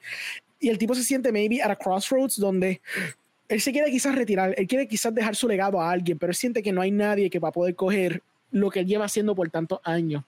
Y it's very interesting porque eh, lo que es, y esto con esto concluyo, porque esto fue lo que Edward me dijo, él me dijo, mira, mano, aunque tú no lo entiendas, como Scorsese, ese tipo es un maestro you kind of don't question it. You kind of just take it. este tipo te demostró por 40 años que este tipo sabe lo que está haciendo, so you just lo chupa y sigue para adelante, tranquilo, no tienes que cuestionarle. Yo como que, you know what, yeah, it's true. But like, I'm just gonna take it por lo que es y maybe no lo entendí. Maybe I'm not supposed to, maybe I'm supposed to. I don't know, it doesn't matter. Porque cuando el maestro está trabajando y un maestro que ya se demostró, you just take it. You don't question it realmente. Pues vamos entonces con la número dos mía, que es Oppenheimer, de Christopher Nolan, una bomba atómica más. Este, es una película que de verdad ya ustedes hablaron mucho de ella, so yo solamente voy a añadir que eh, Cillian Murphy quedó fenomenal. Eh, él es bien expresivo, la forma que él se demuestra, la forma que él está básicamente encapsulando lo que era Oppenheimer, ese struggle moral, ese cuestionamiento moral de lo que está haciendo a través de toda la pieza, está magnífico. La forma que Nolan decidió contar la historia me, me pareció bastante interesante. Eh, lograr no le hagas algo mágico en poder capturar a la gente, no malo la película que haga, como vi la sesión de Tenet, porque pues en pandemia y nadie la fue a ver. Pero en general, me sorprende mucho cómo Nolan, con cualquier cosa que él hace, él tiene este efecto magnético, mágico, en poder atraer a la audiencia a ver basically anything, que básicamente su, su, nombre vende, como solía hacer Spielberg back in the day, tú sabes, y siempre habrá un director que hará eso, ahora mismo parece que es Nolan, este, maybe Denis Villeneuve también está en, ese, en esos nombres, pero es interesante cómo Nolan puede capturarte, hacerte querer ver una película de, de físico, hablando por tres horas de una bomba atómica que van a hacer. Que al punto de que la bomba atómica se convierte en lo menos, lo menos importante y lo menos impactante de la película. Realmente es más bien este struggle moral, este cuestionamiento de si lo que está haciendo es lo correcto y si es lo correcto, porque es lo correcto. Y, y tener este debate es bien fascinante verlo. Um, Nolan es un maestro también de los endings. Um, a mí los endings de Nolan por más la película que sea flojita, los endings me agarran mucho. Y si algo, si algo que me he dado cuenta, una buena filosofía siempre para las películas es que una película puede ser floja, pero si el final es impactante, tú usualmente te vas a acordar de esa película. Tú generalmente no te acuerdas de las películas que son buenas, pero quizás el final falla. Pero quizás te capturan un poco más cuando una película está media media, pero al final te agarra. Y Nolan siempre tiene, es un sabio sabiendo hacer montajes y sabiendo hacer escenas que te agarran incluso cuando es el final de la película. Y ese final es un final que yo a veces veo en YouTube randomly cuando era el break, como que, ah, quiero ver el final de, Oppenheimer, porque es, es, tan poderoso y encapsula tanto las emociones y las ansiedades que tenía Oppenheimer en dos minutos que impactante, tú sabes. Obviamente el score de Ludwig también está fantástico. La cinematografía de Hoy, Hoyte Van Hoy, Boytema también está fantástico. El hecho de que grabó todo esto en IMAX se ve espectacular, los colores tan ricos. La escena cuando le está dando el speech a los estudiantes también está espectacular. Este, el juego de sound design, or lack of sound, o sea, eh, fue impecable porque solamente, especialmente en esa escena, cuando el audio se va completamente y lo que tú tienes es los visuales y ver a Cillian Murphy básicamente lidiando con el trauma que él está recibiendo ahora mismo por lo que él acaba de hacer y como todo el mundo es cheering him on, sharing the murder of people y como él está básicamente comiendo eso es fantástico. Pero esa escena a mí me dio ansiedad. Cuando sí. Murphy estaba como que ahí dándole speech y, y, estaba como que kind of feeding into the, the frenzy. Sí, eh, esa es la parte peor porque él estaba dándose cuenta. You're totally right. Es la parte como que él está diciendo esto, él empieza a titubear porque se da cuenta como que, oh my god, it's kind of horrible. Y después como tú dices, he just feeds into the frenzy porque él sigue diciendo, we should have just dropped another one. Es como que, Jesus Christ, no, para. What are you doing? You, you're insane. Y como yeah. que vacío auditivo y de pronto hay un boom, como literalmente la bomba atómica que tiraron en el tren. Y el cadáver. El cadáver. Like, el piso. Oh my God. That. Excelente. Y, y Killian Murphy era como que he wasn't he wasn't overacting the whole situation. He would kind of embody this like nervousness of trying to belong, but I mean coming to terms with like mm-hmm. the most horrible thing a human can do. Claro. Like this annihilating uh, device that he just created. It's just the crazy, destroyer, man. The destroyer of words, worlds. Yeah. Literal. Así es. Poderoso. Bueno, vamos entonces con la número uno de Omar. Omar escogió The Sound of Freedom. Cuéntame. Uh, pues esta película eh, realmente para mí fue una sorpresa en este año. Este, obviamente yo estaba viendo la pues, toda, toda la, eh, la atención que estaba recibiendo y la controversia. Y yo dije, ¿sabes qué? Voy a verla. Y literalmente fui a ver Oppenheimer y salí de Oppenheimer y fui a ver The Sound of Freedom. Así que vi las dos películas el mismo día. Y, mano, es una película bien cruda. Eh, es bien fuerte la temática que está tocando pero lo trabaja de una manera en la que obviamente tú nunca ves absolutamente nada en esta película, pero todo lo que, lo que pasa, tú, tú, te, tú, tú estás viendo esta película y tú te molestas. O sea, yo, yo literalmente viendo la película, eh, yo me podía sentir ya, eh, o sea, que, que no me de las casillas, pero las actuaciones de, de Jim Caviezel en verdad fue excelente, la historia obviamente es semi verídica porque obviamente el, el personaje de Jim Ballard, creo que es el, nombre Jim, se llama el Ballard, pues existe en la vida real, es un hombre que literalmente estaba trabajando en el FBI tratando de evitar ¿verdad? Eh, la explotación de menores, ve que no puede realizar básicamente nada dentro del gobierno federal y hace esta, eh, este operativo en Colombia, donde te enseñan hasta los videos al final de la película de ese operativo que pasó. Eh, tiene su falla porque obviamente el, final de la película pues se va bien Hollywood, ahí One Man Army in the Jungle y whatever. Pero con todo eso, y gran parte de la película no es eso, esos son como que los últimos 20 y las actuaciones son, eh, son excelentes, la dirección es espectacular, eh, la temática es cruda, fuerte, pero yo entiendo que es necesaria para obviamente dar luz a este tema que todo el mundo prefiere eh, obviar porque es algo horripilante. So, si no han visto The Sound of Freedom, yo se la recomiendo, ¿verdad? La actuación es sumamente buena, la acción es sumamente buena. Eh, excelente película.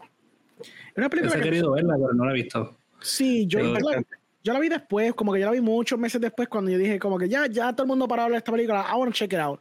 Y realmente right. Es, es, interesante, it's like, a, it's like a thriller. Es como, honestamente, si esta película hubiera salido en el 2003, la gente hubiera visto, hubiera seguido con su día, ¿me entiendes? Yeah. Pero I guess por el mundo polarizante en que vivimos políticamente, pues se convirtió en like yeah. a whole hoopla. Y entonces, it's like a fine movie. Es como que un thriller bastante sólido, tocando un tema que es bastante crudo. Y es como de Omar sí. dicen, es un, no, es, no, lo tocan de una forma donde se siente morbo, donde tienes que enseñar anything. Todo está implícito. Entonces, right. Because you know cuál es la temática, qué es lo que se está explorando, pues tú te, te das, como dice Omar, esa molestia, porque tú sabes lo que está pasando realmente. Pero realmente es like a very solid thriller que, again, hubiera pasado en el 2002, 2003 desapercibido, hubiera hecho su chavo y hubiera seguido para adelante y normal. Uh -huh. O sea, como cualquier otro thriller back in the day, like an, Along Came the Spider type of vibe, ¿me entiendes? Es como que el feeling. Pero, again, como pasó toda esta cuestión polarizante, pues se convirtió en un mega success, porque entonces cuando sí. tú le dices a alguien no vea la joroba película, pues lo que te va a causar una curiosidad mórbida de por qué demonios. Todo el mundo está diciendo no la vea. Curiosamente, Sí, yo nunca había visto. estuve a punto de comprarla, de hecho, porque yo vi que Angel Studios hizo como que su propio streaming. Sí, sí, sí. También, Entonces, todo el mundo tiene streaming. ¿Ves? Sí, ellos hicieron su propio streaming para streamear su propia película. Ujú. Y yo estaba como que, shit, como que me compro un subscription o la bajo, but I don't want to like download the movie, I want to like... Claro. So pensé, lo la tengo consideré, dije, 29. voy a comprarla, pero maybe in the future, como que de verdad la tengo pendiente, pero era por eso. I was kind of waiting for the whole thing to die down, eh, porque ah, no, no quería como que, primero no quería hate it por lo que la gente estaba diciendo, no, I didn't want to like it because of what people were saying. So, so como que eventualmente I want to like, you know, I don't know, like maybe invest into it y, y, y tirarme de cabeza y, y obviamente, por, verla. Por la temática y como dice Orengo, en, la, en el mundo que vivimos, pues se convirtió en algo político. Pero Yeah. realmente la película no toca política. O sea, no hay nada de política en, en la película. Y algo que sí me, me, me impresionó de la película es esta este crowdfunding que se hizo para que la gente- más gente fuera a ver la película, que obviamente fueron criticados de que era una manera de, de inflar los números de la película, pero realmente yo nunca había visto eso desde, yo creo que de la Pasión de Cristo, cuando único yo había visto gente que te compraban taquilla y te decía, toma, vete a ver la película. Right, exacto. Sí, sí. Estas son las únicas dos películas que yo he visto que eso ha, ha pasado. Y Sí, sí, realmente, pues, en buena conciencia tengo que decir, bueno, verdad, veanla, no tiene nada que ver con política, aquí no se le tira ni a demócratas, ni a republicanos, ni nada por el estilo. Es un tema que es real, que es horrible y que la película lo trabaja con un buen gusto. O sea, lo trabaja muy bien. Ahora sí, vamos a seguir con la número uno de Brian. Brian, tu número uno es The Killers of the Flower Moon, hablando de maestros. Cuéntame. ¿Qué puedo decir? Creo que lo describiste muy bien. Yo no cuestioné nada de esta película. Primeramente, ¿verdad? Mi fascinación por esta historia. Yo leí el libro como para el 2017 y recuerdo que ni siquiera se había anunciado la película. Recuerdo leer el libro y decir, contra, esto sería una gran película. Como a las dos o tres semanas anunciaron que Scorsese iba a hacer una adaptación y desde ese momento llevo diciendo que es como mi película más anticipada de cada año porque la siguió atrasando y atrasando y atrasando. Y aquí estamos, año 2023. Y aunque, ¿verdad? Entiendo muchas de las críticas que se le han hecho a la película en cuestión narrativa, porque el libro es básicamente un misterio. El libro básicamente está construido como esta historia donde tú no sabes quién está asesinando a los integrantes de esta tribu y no es hasta el final que tú te enteras de que es algo más grande. Sin embargo, él decidió cambiar eso completamente en la película, ya desde el principio tú sabes que esto es, hay un montón de personas involucradas, es algo sistemático que está ocurriendo. Y es una decisión que a uno le toma como por sorpresa internalizarla, por esta cuestión de que imagínate una película de tres horas y media y que de repente lo que se suponía que era el misterio o lo que te va a enganchar narrativamente, ya tú lo conoces desde el principio. Es, es una decisión que uno la ve por la primera vez y choca un poco. Sin embargo, cuando uno vuelve a ver la película y entiende por qué se tomó la decisión, yo pienso que es una decisión que se tomó principalmente por respeto a los integrantes de esta tribu y por más bien por una cuestión de no, no convertir su tragedia en un mero entretenimiento, sino simplemente poder rendirle homenaje, reconocer que esto ocurrió, que fue catastrófico, pero que pues esta tribu ha, ha logrado hasta cierto punto seguir adelante. Todavía hay muchos integrantes de esta tribu con vida y creo que eso es lo que la película principalmente quiso reconocer con esta historia. Grandes actuaciones, ya eso ustedes lo han mencionado, ¿verdad? La fotografía también es impresionante. El, todo el diseño de producción, ¿verdad? O sea, no sé si cuesta o justifica los 200 millones, pero yo no lo voy a cuestionar mucho. Yo sé que le dieron como 40 de esos millones a DiCaprio, excesivo, pero no lo voy a cuestionar. Eh, creo que se hizo muy buen uso del presupuesto. Es una película visualmente impresionante. Y para mí, lo mejor de este año. Sí, se siente como una épica. Tú sabes, sí, ¿verdad? Yo entiendo que obviamente para ti le dieron 40 millones a Leonardo DiCaprio, for sure. Pero de que se siente el scope se siente el epic scale que tiene la película, se siente, especialmente cuando ya películas así no van a, no salen, no salen, realmente no salen. No existen, exacto. ¿Quién diablo, ¿Quién diablo le van a dar 200 millones a, un director de 80 años para que haga una película de 3 horas y media? That's insane. O sea, el A24 lo trató con Bo is Afraid, mira lo que le pasó. Y le dieron que un, 35 millones nada más, mira lo que pasó. por eso es que te digo que es impressive que le hicieron. Pero sí, se siente el scope, se siente todo eso. Bueno, vamos entonces con la número uno de Bells. Bells puso Spider-Man Across the Spider-Verse, Part 1. Es una película que yo me quedé sin hablar, sin. I was fully immersed en la historia.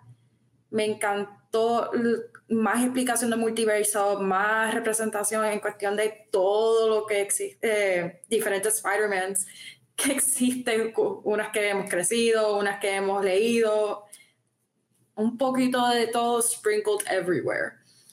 Visualmente bello, la música, need I say more, porque eso siempre ha sido un repeat desde la primera película y volvemos a hacer repeat con esta película. Y obvio, Miles Morales siempre ha sido uno de mis favoritos eh, Spider-Man of all the Spider-Verse. Jugando los juegos, leyendo los cómics, todo, me encanta cómo es representado en esta película más que hasta los videojuegos. ¿Tú crees que la película se siente como una película completa? Porque hemos tenido esta conversación un poquito, especialmente con las películas han salido, que muchas han sido parte 1 de parte 2. ¿Tú sientes que esta película, como quiera, tiene este sense de que te sientes completo? ¿Has visto una experiencia completa o te sientes que es la mitad de una película? Es una mitad de la película, for sure. Ya con esa última parte, el cliffhanger que no dieron, es solo una parte de probablemente una historia más compleja que va a pasar en, el próximo, en la próxima.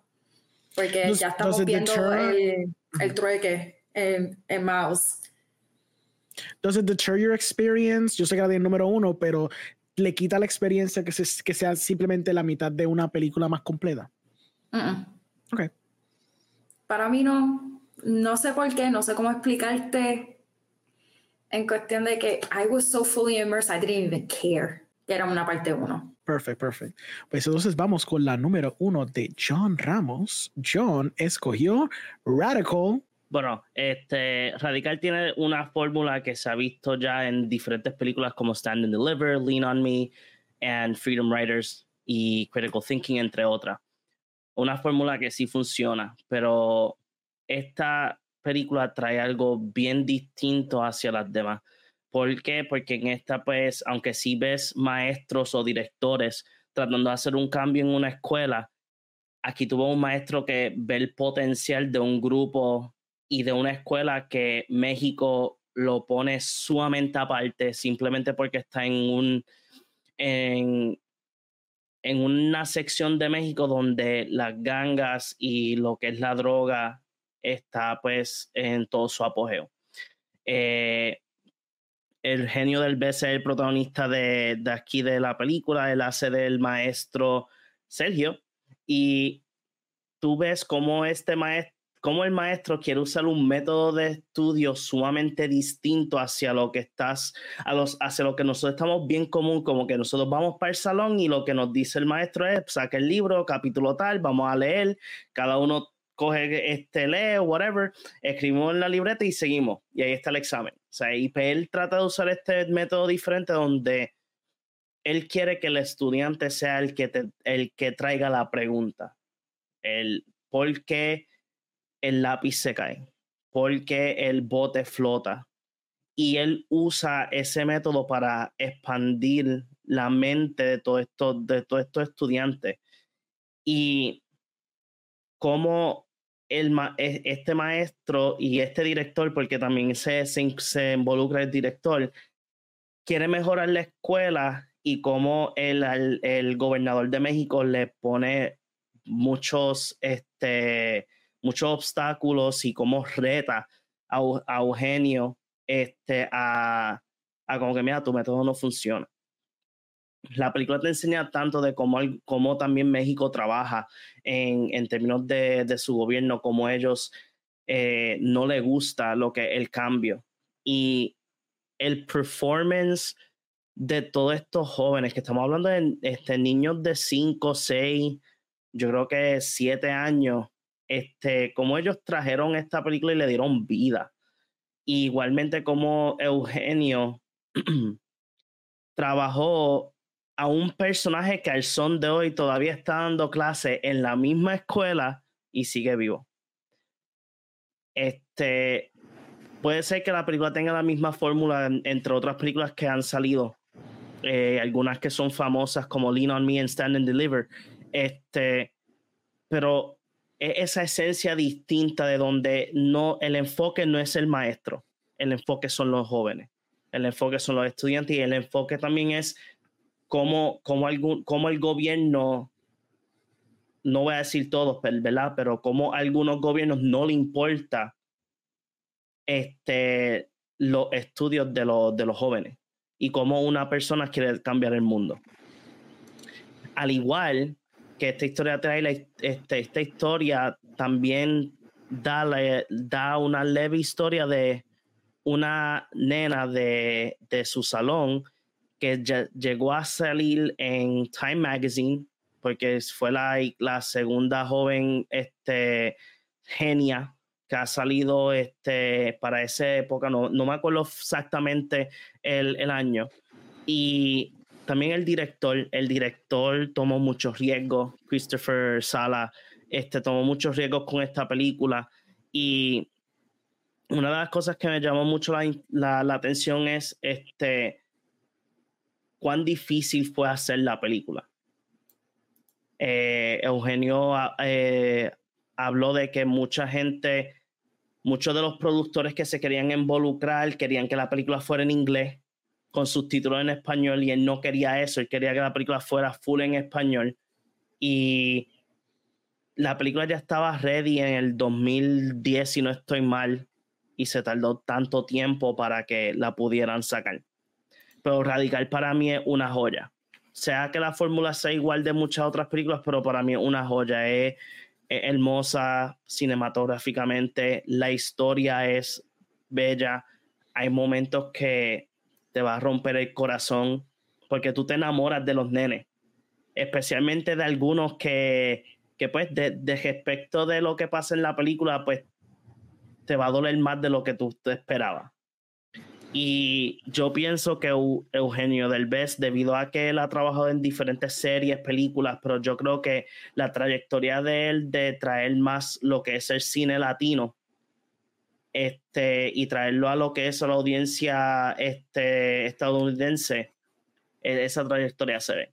Y Radical ha rompido muchos esquemas. Sí, me di cuenta de una película que me acuerdo que salió en Sundance este año, se llevó el award del Festival Favorites Award, que básicamente como que el Audience Award, equivalente al Award en Sundance, tuvo muy buena acogida en México. Es interesante porque pasaba también un artículo que fue, creo que fue Wired, que lo escribió en el 2012-2013. Este, como tú dices, there's nothing wrong a veces con películas como lo que es un Stand By Me, Freedom Riders, ese tipo de flow. People, people like those type of movies, especialmente cuando son de historias verídicas, especialmente cuando son uplifting stories, porque pues, you know, en el darkness que tenemos en este mundo en 2023, it's nice to have some, you know, light at the end of the tunnel y cositas como estas, pues obviamente son nice poder verla y poder presenciarla y que se hablen de ella, tú sabes, porque it is impressive, como tú bien dices, la historia de poder contar de este maestro que está haciendo todo lo posible para que estos estudiantes se levanten y puedan hacer más de lo que son y de su entorno y tratar de elevarse más allá de lo que son. Este, so it's very, it's very, it's a very nice, it's a touching movie, so it's a very good pick. Me gustó mucho, me gustó mucho. So, Patrick, tu número uno.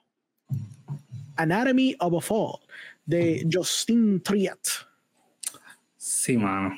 Eh, pues mira, yo es, extraño porque yo sabía que Boy in the Heron era segundo lugar, pero entonces tú entre Iron Claw y Anatomy of a Fall for first, for some reason. Mm.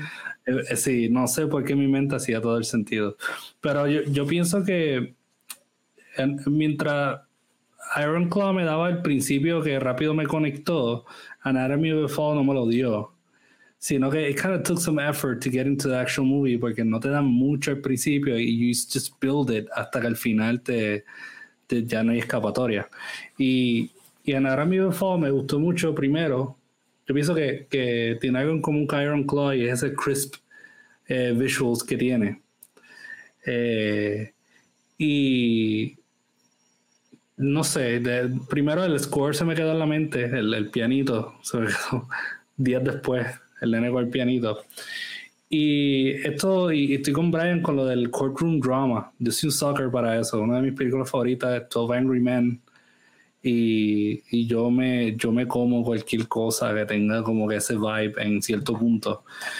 Y algo que también me pareció extraño y curioso y cool es que, es que estaba hablando de esta cuestión de cómo funciona la justicia en otros países. Yo siento que esto era bastante universal, el tema como lo, lo plantearon ahí, que es justicia y, lo ponen como un tema bien subjetivo.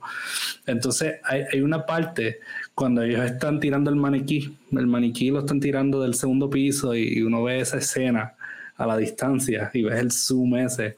Me recordó mucho a, a muchas películas coreanas como Mother, que es una parte que, que están con el maniquí y, y, usan esa, esa misma situación y, y, uno lo ve como más un acto social o casi teatral eh, dentro del mismo sistema de justicia, como por hacer el show y en parte impacta a uno como, como persona que está viendo todo esto tan escurrido y dice, pero qué frío esta situación, qué gracioso. ¿No? Que, que, literalmente ellos dijeron, vamos a ver cómo esta persona cayó y vamos a literalmente simularlo con un maniquí y que se joda que la persona esté por ahí y que pueda verlo. Eh, vamos a hacer eso. Eh, otra cosa que me gustó mucho es algo que pasó con Decision to Leave. Y no sé por qué lo estoy trazando, yo creo que en muchas películas coreanas, pero eh, en Decision to Leave el, el lenguaje es bien importante porque eh, hay varias, varias alusiones al idioma que hablaba la mujer, que era un, como un, si no quiero, como mandarín, ¿no? Y, y, las expresiones que no, el nuance que nosotros nunca vamos a entender porque no hablamos, la mayoría no habla coreano ni mandarín. Pero eh, eh, ese, ese kind of feel that something is lost in translation, esta película jugó bastante con eso. Eh, y, y, jugó bastante con eso con el, con el público francés cuando ya le tocaba hablar inglés, porque no podía expresar ciertas cosas y cómo ella era percibida. Y yo creo que ahorita usaste el término de how a woman gets away with murder. But we don't know, right? Like in, the movie, we don't know. Y, y, estamos hablando de eso. We don't actually know she actually got away with it. Uh, maybe she didn't because she didn't do it. But, you know, you kind of think that she did, porque obviamente la discusión cuando ellos le enseñan es como que, well, yeah, she kind of seems guilty for being an asshole.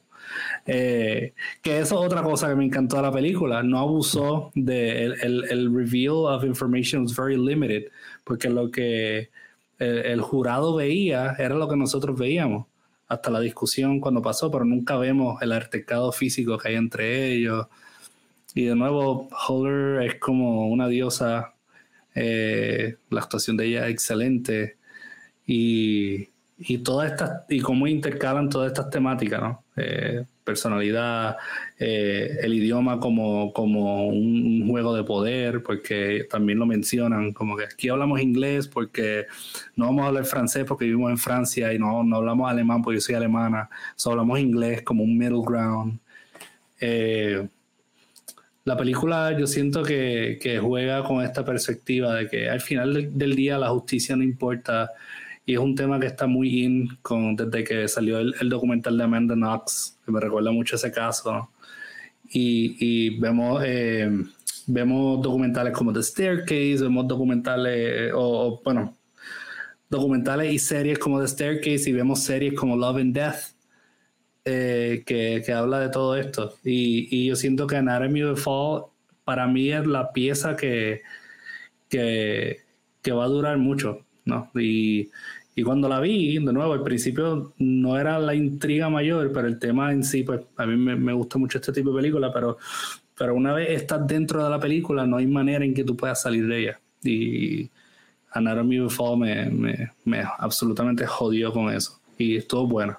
Quizás el, el final, final, final, eh, habíamos hablado de que, de que el final hubiese sido quizás mejor si, si hubiese sido como la película The Hunt que sale más Mikkelsen. Eh, que el final tiene este lurking eh, hate que no importa si la justicia o el sistema te perdonó, nosotros no te perdonamos, pero... Como comunidad, exacto.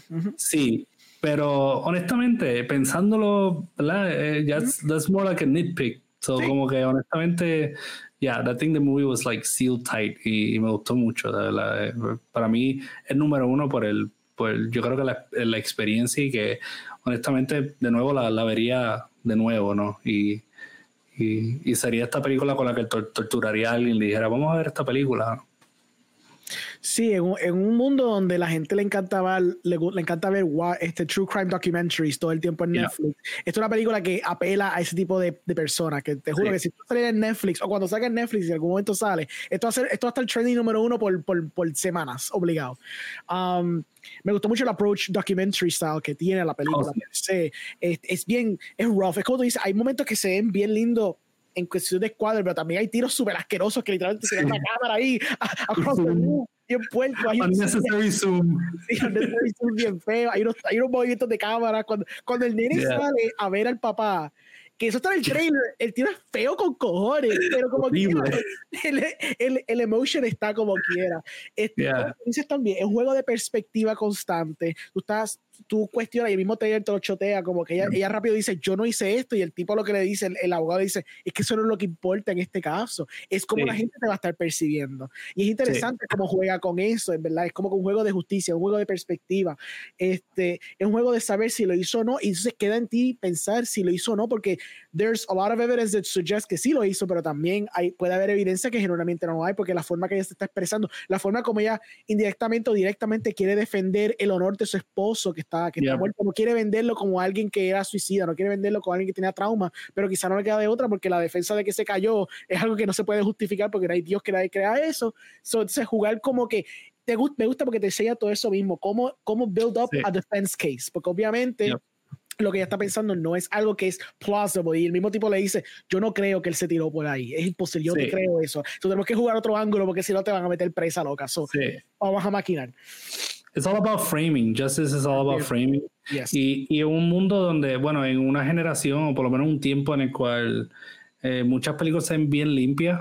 pues, por ejemplo, el, Netflix standard es que la película se vea limpia, tenga colores.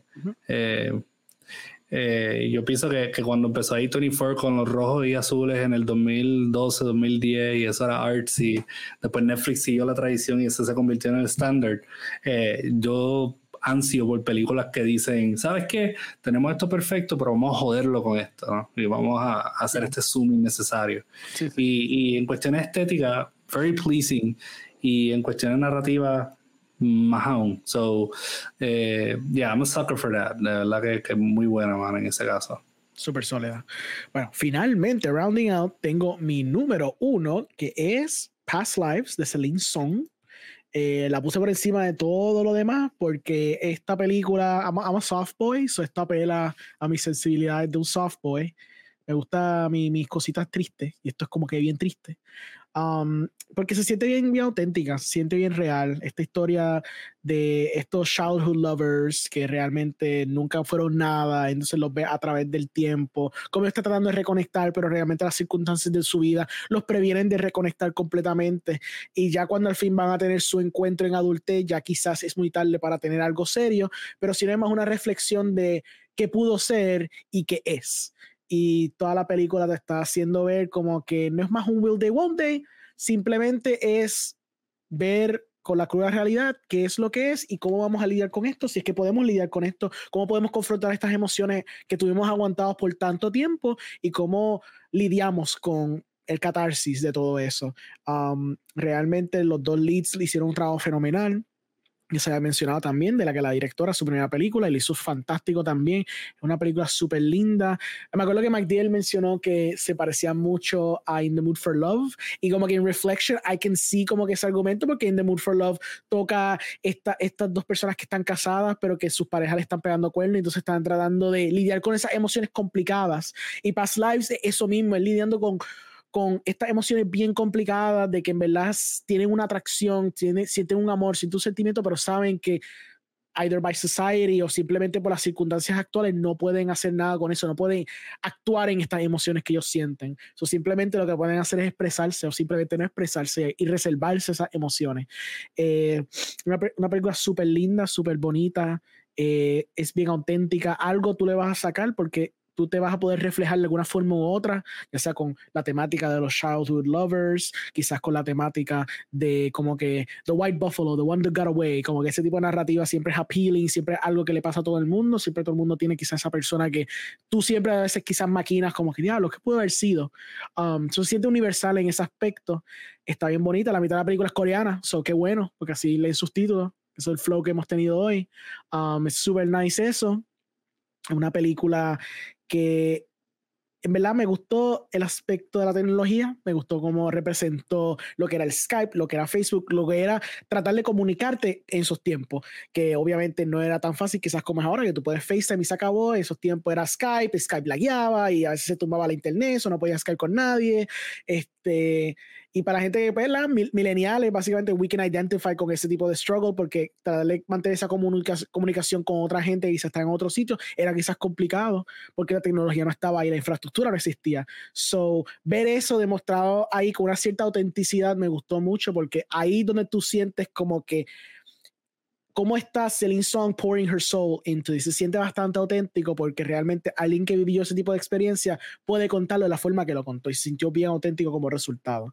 Así que, yeah, that was my number one. It was a beautiful movie. Eh, A24 Stand, tengo como que cinco películas ahí que son A24, pero, you know, A24 le mete, está súper cool. Este, así que no, that was my número uno. Así que, en verdad, quiero agradecer que se tiraron la longa conmigo. Me encantó los picks que todo el mundo cogió. Eh, fueron súper excelentes, fueron bien diversos, que eso es lo que yo quería. Me encantó que ustedes se cogieron el top 5 más como sus favoritos, no tratando de estar prediciendo, no tratando de tratar de decir, ah, esto es porque va a ganar. No, se fueron con lo que a ustedes les gusta y basado en sus sensibilidades, y eso lo aprecio mucho. Así que, sin más preámbulo, Omar, ¿dónde la gente te puede conseguir? Eh, bueno, mi gente también me pueden conseguir en Twitter a través de @themovieguy_pr. Tiro reviews de vez en cuando allí. Perfecto. Brian, ¿dónde la gente te puede conseguir? Bueno, pueden conseguir el podcast en tus cineastas, ¿verdad? En cualquier proveedor de streaming, ¿verdad? Que, que utilicen. Y en las redes sociales nos pueden seguir en Twitter o X, como sea este, TikTok y, y Instagram también. John, ¿dónde la gente te puede conseguir? Me puedes conseguir en todas las redes sociales, igualmente en nuestro website Reeling Films. Um, eh, estamos ahí haciendo reseñas, entrevistas y este próximo año 2024 empezamos ya con una entrevista en, en enero 8 con el director de la película de Roleplay de Amazon Prime. Nice. Bells, ¿dónde la gente te puede conseguir? Bueno, me pueden conseguir en Instagram como Libros de la Bruja. Para 2024, my ultimate goal es volver para traer la escena de podcasting, de movie reviews, book reviews y todos los reviews habido por haber, porque yo soy multifacética, a mí me encanta lo que sea. So, esperen para el año que viene a ver si por fin salgo y me he puesto otra vez acá. Perfecto, perfecto. Y Patrick, ¿dónde la gente te puede conseguir? Pues me pueden encontrar en Instagram como Patrick O'Neill A. Eh, ahí van a encontrar pues todas las noticias sobre mis libros. Y me pueden encontrar también en Cine Escritura Podcast. Ahí estoy con el escritor Luis Rodríguez Martínez toda la semana, eh, hablando de películas y libros. Y eh, también tenemos una sección nueva que se llama La Cuentería, que es un, como un proyecto narrativo que tenemos al estilo Twilight Zone Así que eh, vayan, disfruten y esperemos que este año nos vaya bien a todos con nuestros respectivos proyectos. Eh, así que estaré siguiéndolos a todos ustedes. Eh, nada, ahí, estamos, Perfecto. Y a mí, pues, como siempre, me conseguir en Cinemas Podcast, cinemaspodcast.com, en todas las redes, estoy en todos lados, doesn't matter. Gracias de nuevo por estar aquí y nos vemos en la próxima. Bye.